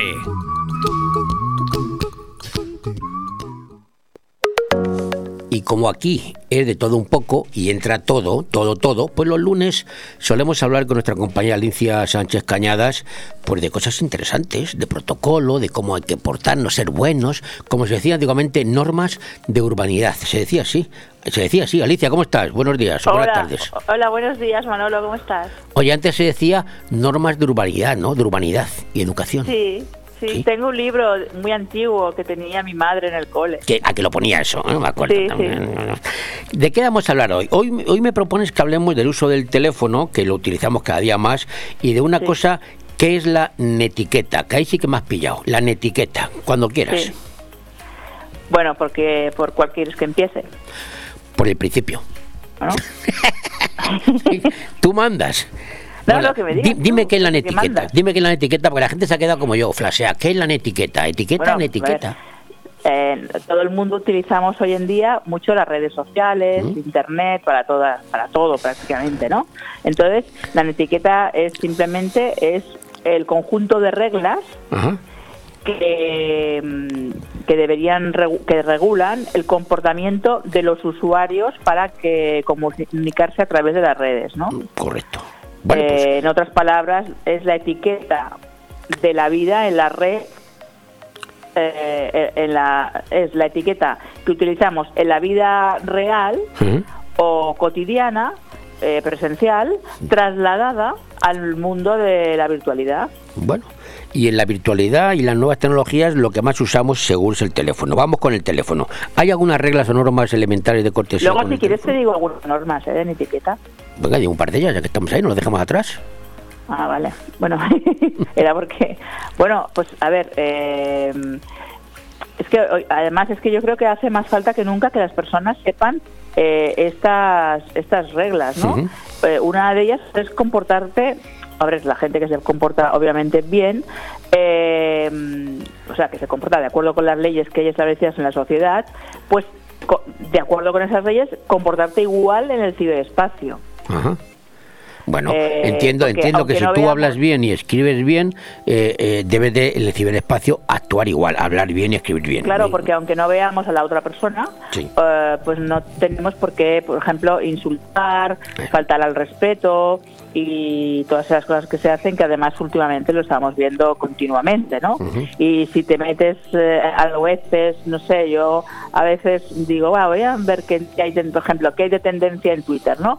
Y, y te metes ahí en las tendencias y entonces ves, pues, tendencia, pues, no sé, algo político, o por ejemplo, cuando hubo lo del Benidorm Fest, entonces allí ves todo tipo de personas, pero generalmente muchas personas con perfiles que además no son sus caras, Falsos, falsos. Sí.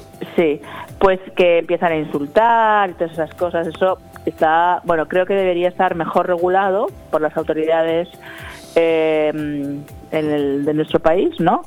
Y deberían, bueno, ser un poquito más fuertes a la hora de quitar algunas cuentas. Hombre, yo, yo lo he comentado esta mañana a primera hora, cuando hemos empezado el programa, lo de la chica Chanel, la que ganó el Benidorm Sí. Festival, ahora que estás hablando, que ha tenido que cerrar sus redes sociales porque la llamaban de todo menos guapa. cerrarla, sí. O sea que... Nosotros comentamos aquí el otro día el Benidorm Fest con todo el respeto que pudimos. Eh, bueno, pues cada uno tiene sus favoritas porque para gustos colores, como se suele decir, pero en ningún momento, por ejemplo, eh, dijimos nada malo de ninguna de las canciones. No, Al contrario, es un esfuerzo que hizo Benidorm y, y, bueno, todo el mundo que estaba allí, que fueron finalistas de, de entre muchos que se presentaron, ¿no? Entonces, si el jurado o el público, eh, entre todos, se ha elegido a esa señora, eh, a Chanel, para que nos represente a España, pienso que, vamos, es que no se merece Solo- que, le, que, le, que le digan lo que las barbaridades queda- que están diciendo por las redes sociales. Solo nos queda desear la suerte, nos guste o no nos guste la canción, porque al fin y al cabo representa a España de alguna manera.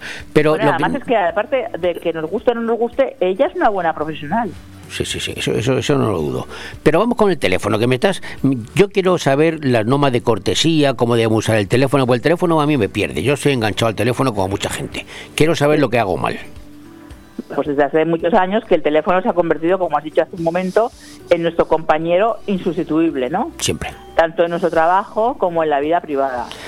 Mira, yo te voy a decir una cosa que no te vas a creer. A las 3 de la mañana yo desconecto los teléfonos, que tengo dos, porque el turu turu tu me, me pone malo. Pero, pero cuando se me olvida desconectarlo, a las 3 de la mañana me suena el turu turu tu y me levanto a mirar qué tengo. A las 3 de la mañana, que cuando me tengo que levantar a hacer pis, pues me levanto a ver el turu turu tu. Claro, o sea, Ah, bueno, no, es que yo lo pongo en modo avión en cuanto me sí, voy, pero, pero, que me voy a dormir. pero a mí se me olvida y, es- y me, y me dan la, me dan la barrila. Bueno, vamos, seguimos.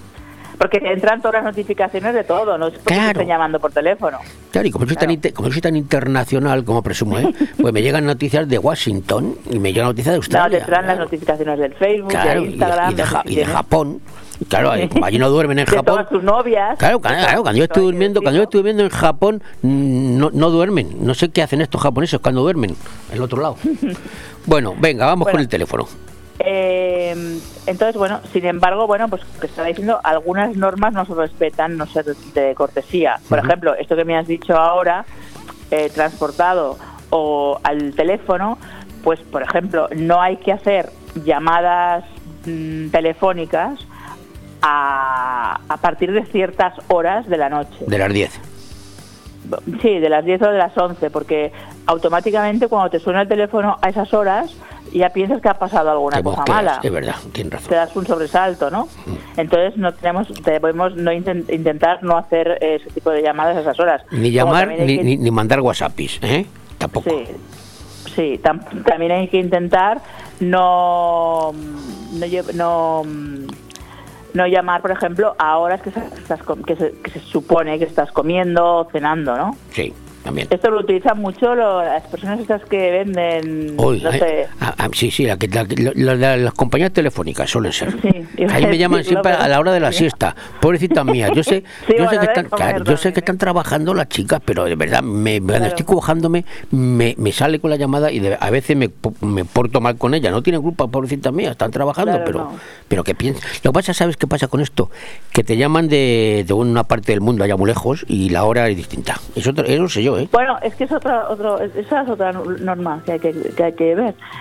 Cu- Cuando vamos a hacer una llamada de teléfono, tenemos que pensar si vamos a llamar a un país en el que los usos horarios son diferentes a los nuestros, tenemos que ver que, que, que, bueno, a ver, que no puede, que a ciertas horas no se puede llamar porque a lo mejor allí están ya durmiendo el tercer sueño, eh, etcétera, ¿no? Y entonces, bueno, otra cosa muy importante es no abusar del teléfono, porque así como cuando te llaman por teléfono, el timbrazo o el ruido del teléfono te obliga rápidamente a descolgar el, el aparato. En cambio, por ejemplo, si tú mandas un correo electrónico o, bueno, cartas que ya nos envían, eh, tú eso lo puedes leer cuando te dé la gana. Pero el teléfono lo tienes que coger si suena porque es porque es, es una molestia, ¿no? Claro, claro. Y sobre Entonces, todo, y sobre no hay que si vas- del si vas- teléfono. sobre todo si vas en el AVE y te suena. Porque luego, eso te quería preguntar también. Eh, Los usos del teléfono móvil en lugares públicos, en la Ah, calle sí. o en un transporte público, en el AVE, en la calle.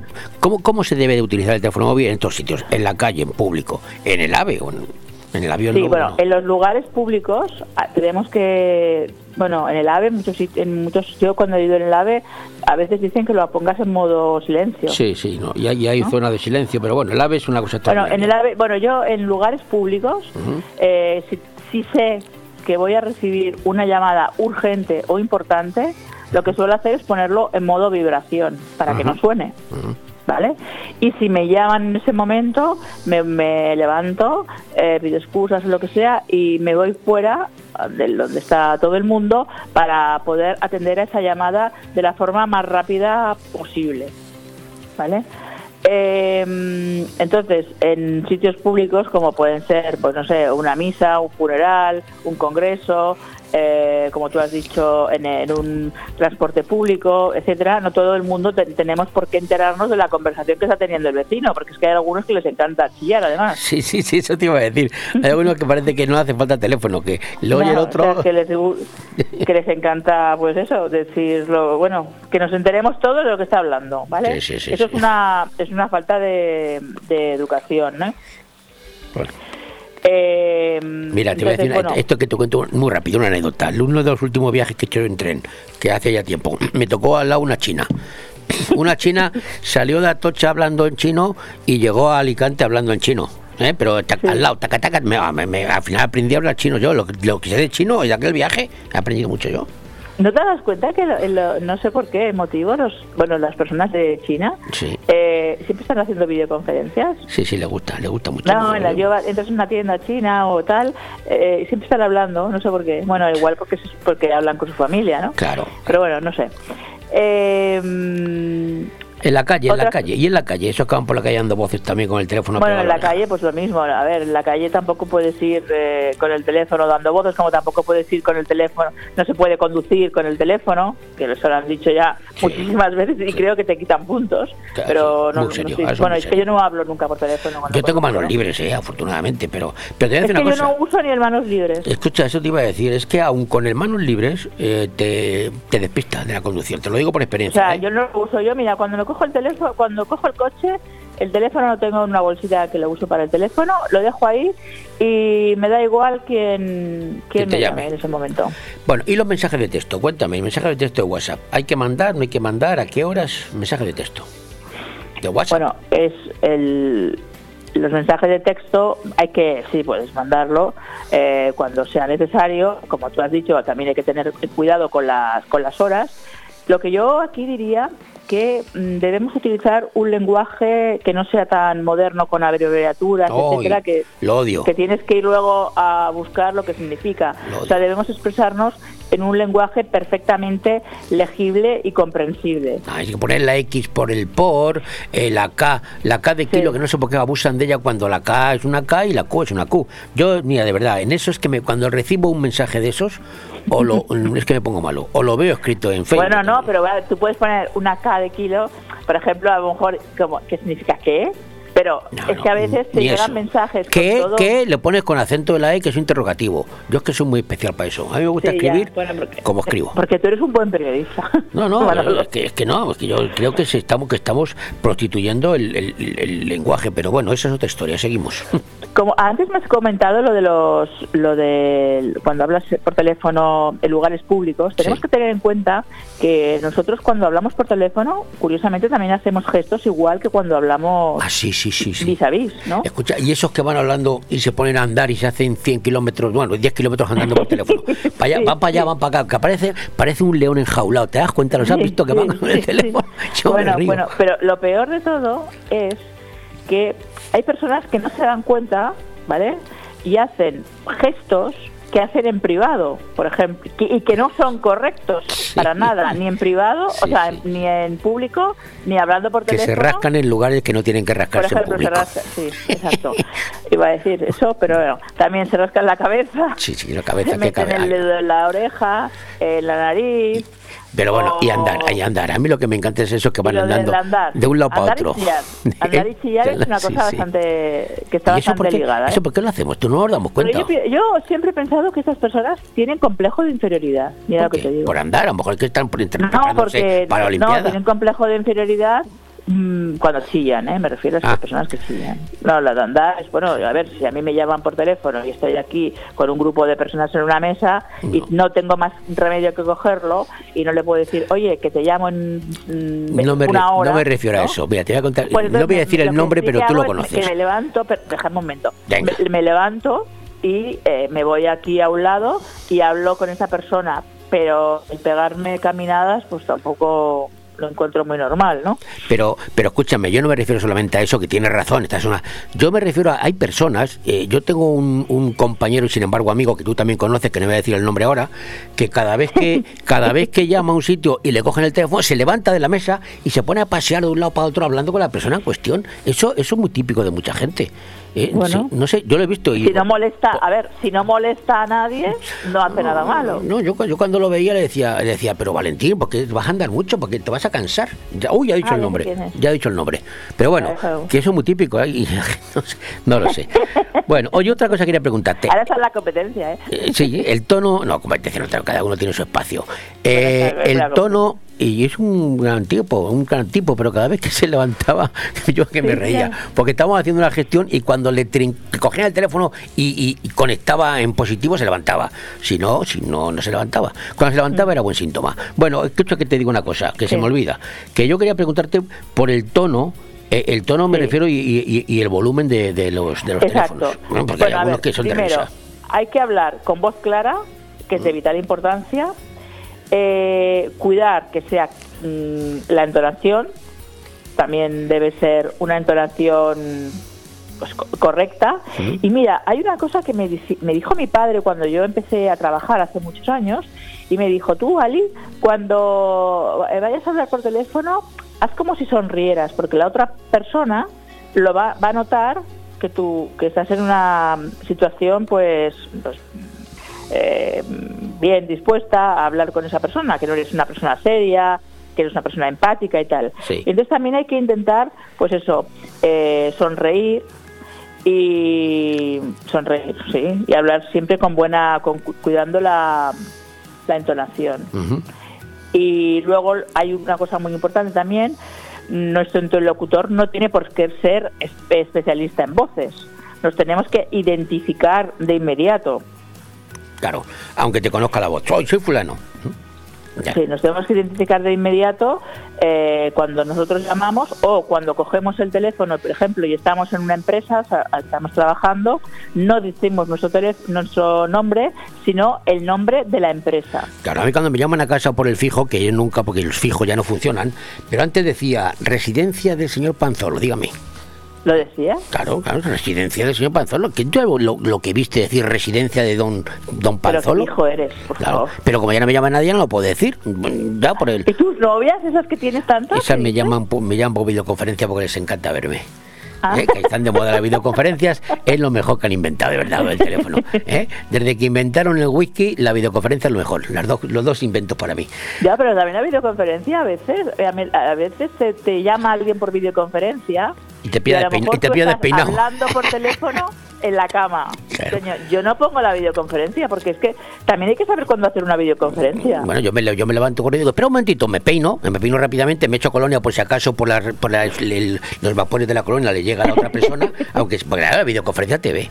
Y entonces, Pero también es que también hay que saber cuándo tienes cuándo puedes hacer una videoconferencia. Yo la verdad es que las videoconferencias, salvo que las, no las tenga programadas, no las no las no las admito. No, yo tengo, yo hablo con el extranjero porque tengo familia en el extranjero y sí, lo utilizo en las videoconferencias. Y además a deshoras, como siempre, porque me llaman cuando estoy durmiendo. Pero bueno, vamos a dejarlo ahí. Eh, oye, ¿te vas a un concierto? Un concierto, digo. ¿A un programita? ¿No? ¿A un programa? ¿Tenéis una... ¿Qué tenéis en Córdoba? Cuéntamelo. ¿Un congreso? Me voy, a, me voy a un congreso A Córdoba. que es el, el tercer encuentro profe- profesional de comunicación, protocolo y relaciones públicas. Y que lo organiza la Asociación de Comunicación y Relaciones Públicas y Protocolo de Córdoba. Y bueno, va a ser un encuentro, creo que va a estar muy bien porque se va a hablar mucho de transformación digital, de nuevas formas de comunicarnos. Va a estar, por ejemplo, la primera ponencia la va a dar una asesora presidencial de Barack Obama. Ajá. Eh, luego va a estar, por ejemplo, eh, eh, hablando de protocolo empresarial y marketing eh, en el ámbito privado Javier Vilariño, que es el jefe de protocolo de Abanca. Y bueno, también van a estar muchas personas. Ya te digo, los que, por ejemplo, estos dos son muy amigos míos. Javier Carnicer, que es el jefe de protocolo e imagen, de, el jefe de protocolo de, del gobierno de Aragón, que va a hablar de construyendo imagen. Vamos, encuentro- luego- encuentros en el sur, ¿o vais al sur? ¿Viajáis al sur? A Córdoba, sí. Y luego, bueno, pues vamos a tener alguna, el acto, bueno, la cena cóctel de bienvenida va a ser caball- caballerizas reales. Lo conozco. Lo, ¿eh? Lo conozco, lo conozco. Sí. Luego vamos a, bueno, vamos a tener también una visita a las bodegas de Montilla Moriles y una comida. Y pues, lo último, pues será una visita por los patios de Córdoba. Muy bonito. Aparte de más, de- va, va a haber algunas más ponencias y también va, va a haber mucho networking, o sea, ¿Cuántos mucho- días, cuántos días dura el congreso? Eh, dos. Dos. Pasa que yo me voy a quedar cuatro. Ah, me parece muy bien. En las caballerizas reales esas hay un espectáculo de caballo andaluz fantástico que lo vi. Yo tengo un gran amigo yo que vive cerca, que voy mucho a Córdoba, y he visto, he tenido dos ocasiones de, de estar en las, en las caballerizas reales y me encanta. Bueno, pues ya me contarás, Alicia, cuando vuelvas, si es que vuelves. A lo mejor te quedas en Córdoba. No, yo vuelvo el día, no, el día, el domingo por la tarde tengo que estar aquí. Ah, bueno, que el lunes es el día de los enamorados. Claro, Ah, bueno, el día de. San Valentín, ya hablaremos. Pero bueno, que no es porque sea el día de San Valentín, porque para mí el día de San Valentín son todos los días. Ay, qué maravilla, sabía que ibas a decir. Hay que regar la plantita todos los días. Exactamente, exactamente. Me parece, me parece. Aunque bueno, a veces no surge mucho efecto, pero bueno. Bueno, Yo pongo vamos, vamos a dejar ir del regar. Vamos a dejar ir del regar.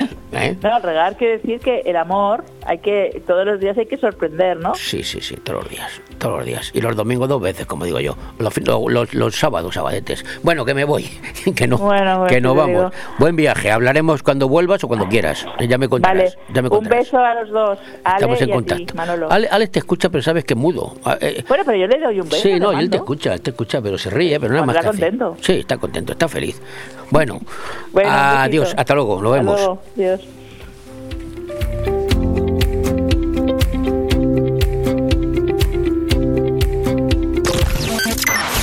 Radio 4G Benidorm, tu radio en la Marina Baja.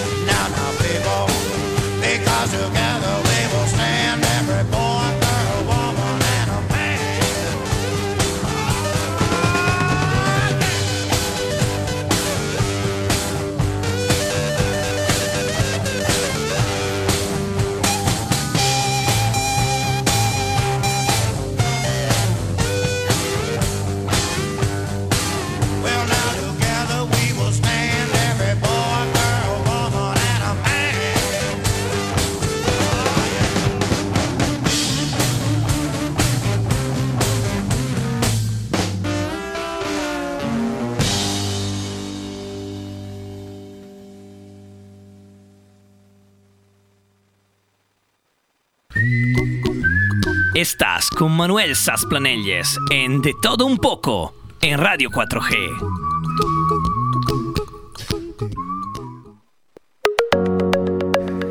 Estamos en el mes de febrero y seguro que usted se ha preguntado, como yo en alguna ocasión, por qué febrero es el mes del año más corto.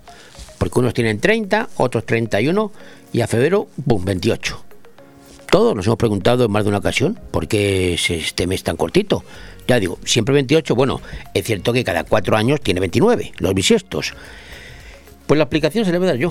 Y la explicación la encontramos en la antigua Roma. Y es muy interesante. En el Imperio Romano, el año comenzaba el 1 de marzo. O sea que el 1 de marzo era el día de ese año nuevo. ¿En honor a qué? Pues en honor a Marte, el dios de la guerra. Marte, marzo, el dios de la guerra, comenzaba el 1 de marzo. Y finalizaba en diciembre. Por lo tanto, enero y febrero no existían porque durante este periodo pues no había ningún tipo de actividad en el campo al ser invierno, el invierno todo parado. El calendario, bautizado con el nombre de Romulus, ¿eh? Romulus, no Remus, Romulus, no contaba, mm, no, no contaba casi 60 días. Exactamente, 60 días menos teníamos en el calendario de Romulus. Bueno, el rey Numa Pompilio decidió alinear el calendario con los 12 ciclos lunares del año. En, esto lo hizo en el 731 a.C., o sea que ya. Fue entonces, este se llama Numa, Numa Pompilio, ¿eh? el que decidió organizarnos en 12, 12 ciclos lunares, que son los 12 meses. Fue entonces cuando se introdujeron los meses de enero y febrero, y ya así quedamos en quedaban entonces en 355 días en total. Quedaban 355, ojo, que estamos hablando que ahora son muchos más. Pero bueno, sin embargo, el calendario era muy complicado de manejar, ya que Numa Pompilio quiso que los meses tuvieran un número de días impar. Impar, ¿eh? Impar, a excepción de febrero. Él quería 28 días febrero y decía que 29 días tenían que tener abril, junio, agosto, septiembre, noviembre, diciembre y enero. Y da- daba 31 días a marzo, mayo, julio y octubre, así como tenía montado. Pero claro, esto era un follón. Cuando Julio César llegó al poder, instauró el calendario juliano de Julio César e hizo dos reajustes muy importantes. Añadió los días que faltaban hasta sumar los 365 lini- días que tenemos ahora eh, al año y alineó el calendario con el sol. 365 días, 66 en bisiesto. Como febrero estaba al principio, pues decidió no sumar más días a ese mes y se quedó en 28, así de fácil. Por lo tanto, el calendario juliano tiene un año de 365 días divididos en 12 meses. Cada cuatro años se añade un bisiesto al febrero, uno más, de forma que el año juliano tiene de media 365,25 días exactos. Sin embargo, este calendario perdía unos tres días cada cuatro siglos, en comparación con los equinoccios y solsticios de las estaciones. Finalmente, el calendario gregoriano solucionó todos los inconvenientes. ¿En qué año? Pues en el 1582. Tardaron, ¿eh? El año pasó a tener 12 meses con 365 días y un día extra cada cuatro años que se agregaría siempre al mes de febrero. Estamos hablando del 29 de febrero, el año bisiesto. ¿Y qué pasa con la gente que nace el 29 de febrero? ¿Qué ocurre con estas personas? Pues hay gente que nace el 29 de febrero. Pues en España, en base a la normativa civil, los nacidos el 29 de febrero cumplen años no cada cuatro años, como dicen algunos, sobre todo algunas mujeres, uy, yo cumplo, se quitan años, no, no. Los nacidos el 29 de febrero cumplen años a las 0000 del 28. Así que celebran su cumpleaños con un día de antelación. O dos cumpleaños, a 00 no es ni a- lo celebran con un día de antelación. ¿Quieren conocer a algunos famosos que han nacido el 29 de febrero? Sorpréndanse. ¿Saben quién nació el 29 de febrero? Don Pedro Sánchez, nuestro fantástico presidente. También la modelo alemana Lena Gerke, el poeta y dramaturgo Marin Surescu, el actor estadounidense Alex Rocco, también, otro escritor estadounidense de novelas de fantasía y ciencia ficción como Tim Powers, o sea que son varios, pero todos quedan en nada a la sombra de Pedro Sánchez, que el 29 es su cumpleaños, el 29, el 29. Bueno, ahora ya conocemos la historia de por qué febrero es el mes más corto del año. La conocía, la conozco yo y la conocen todos ustedes también.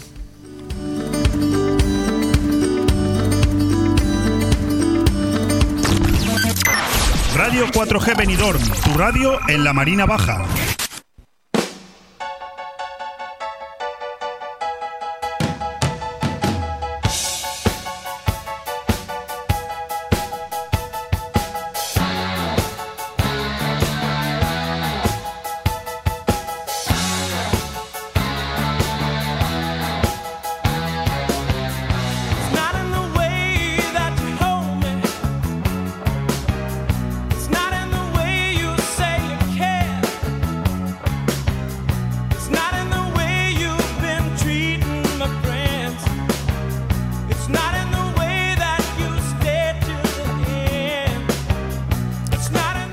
Ahora sí que me voy. Me voy pero volveré. Como dijo, como dijo aquel, me voy, pero volveré. Eso dijo MacArthur. Cuando en la guerra se fue de, se fue de Filipinas, dijo, me voy, pero volveré. Y volvió.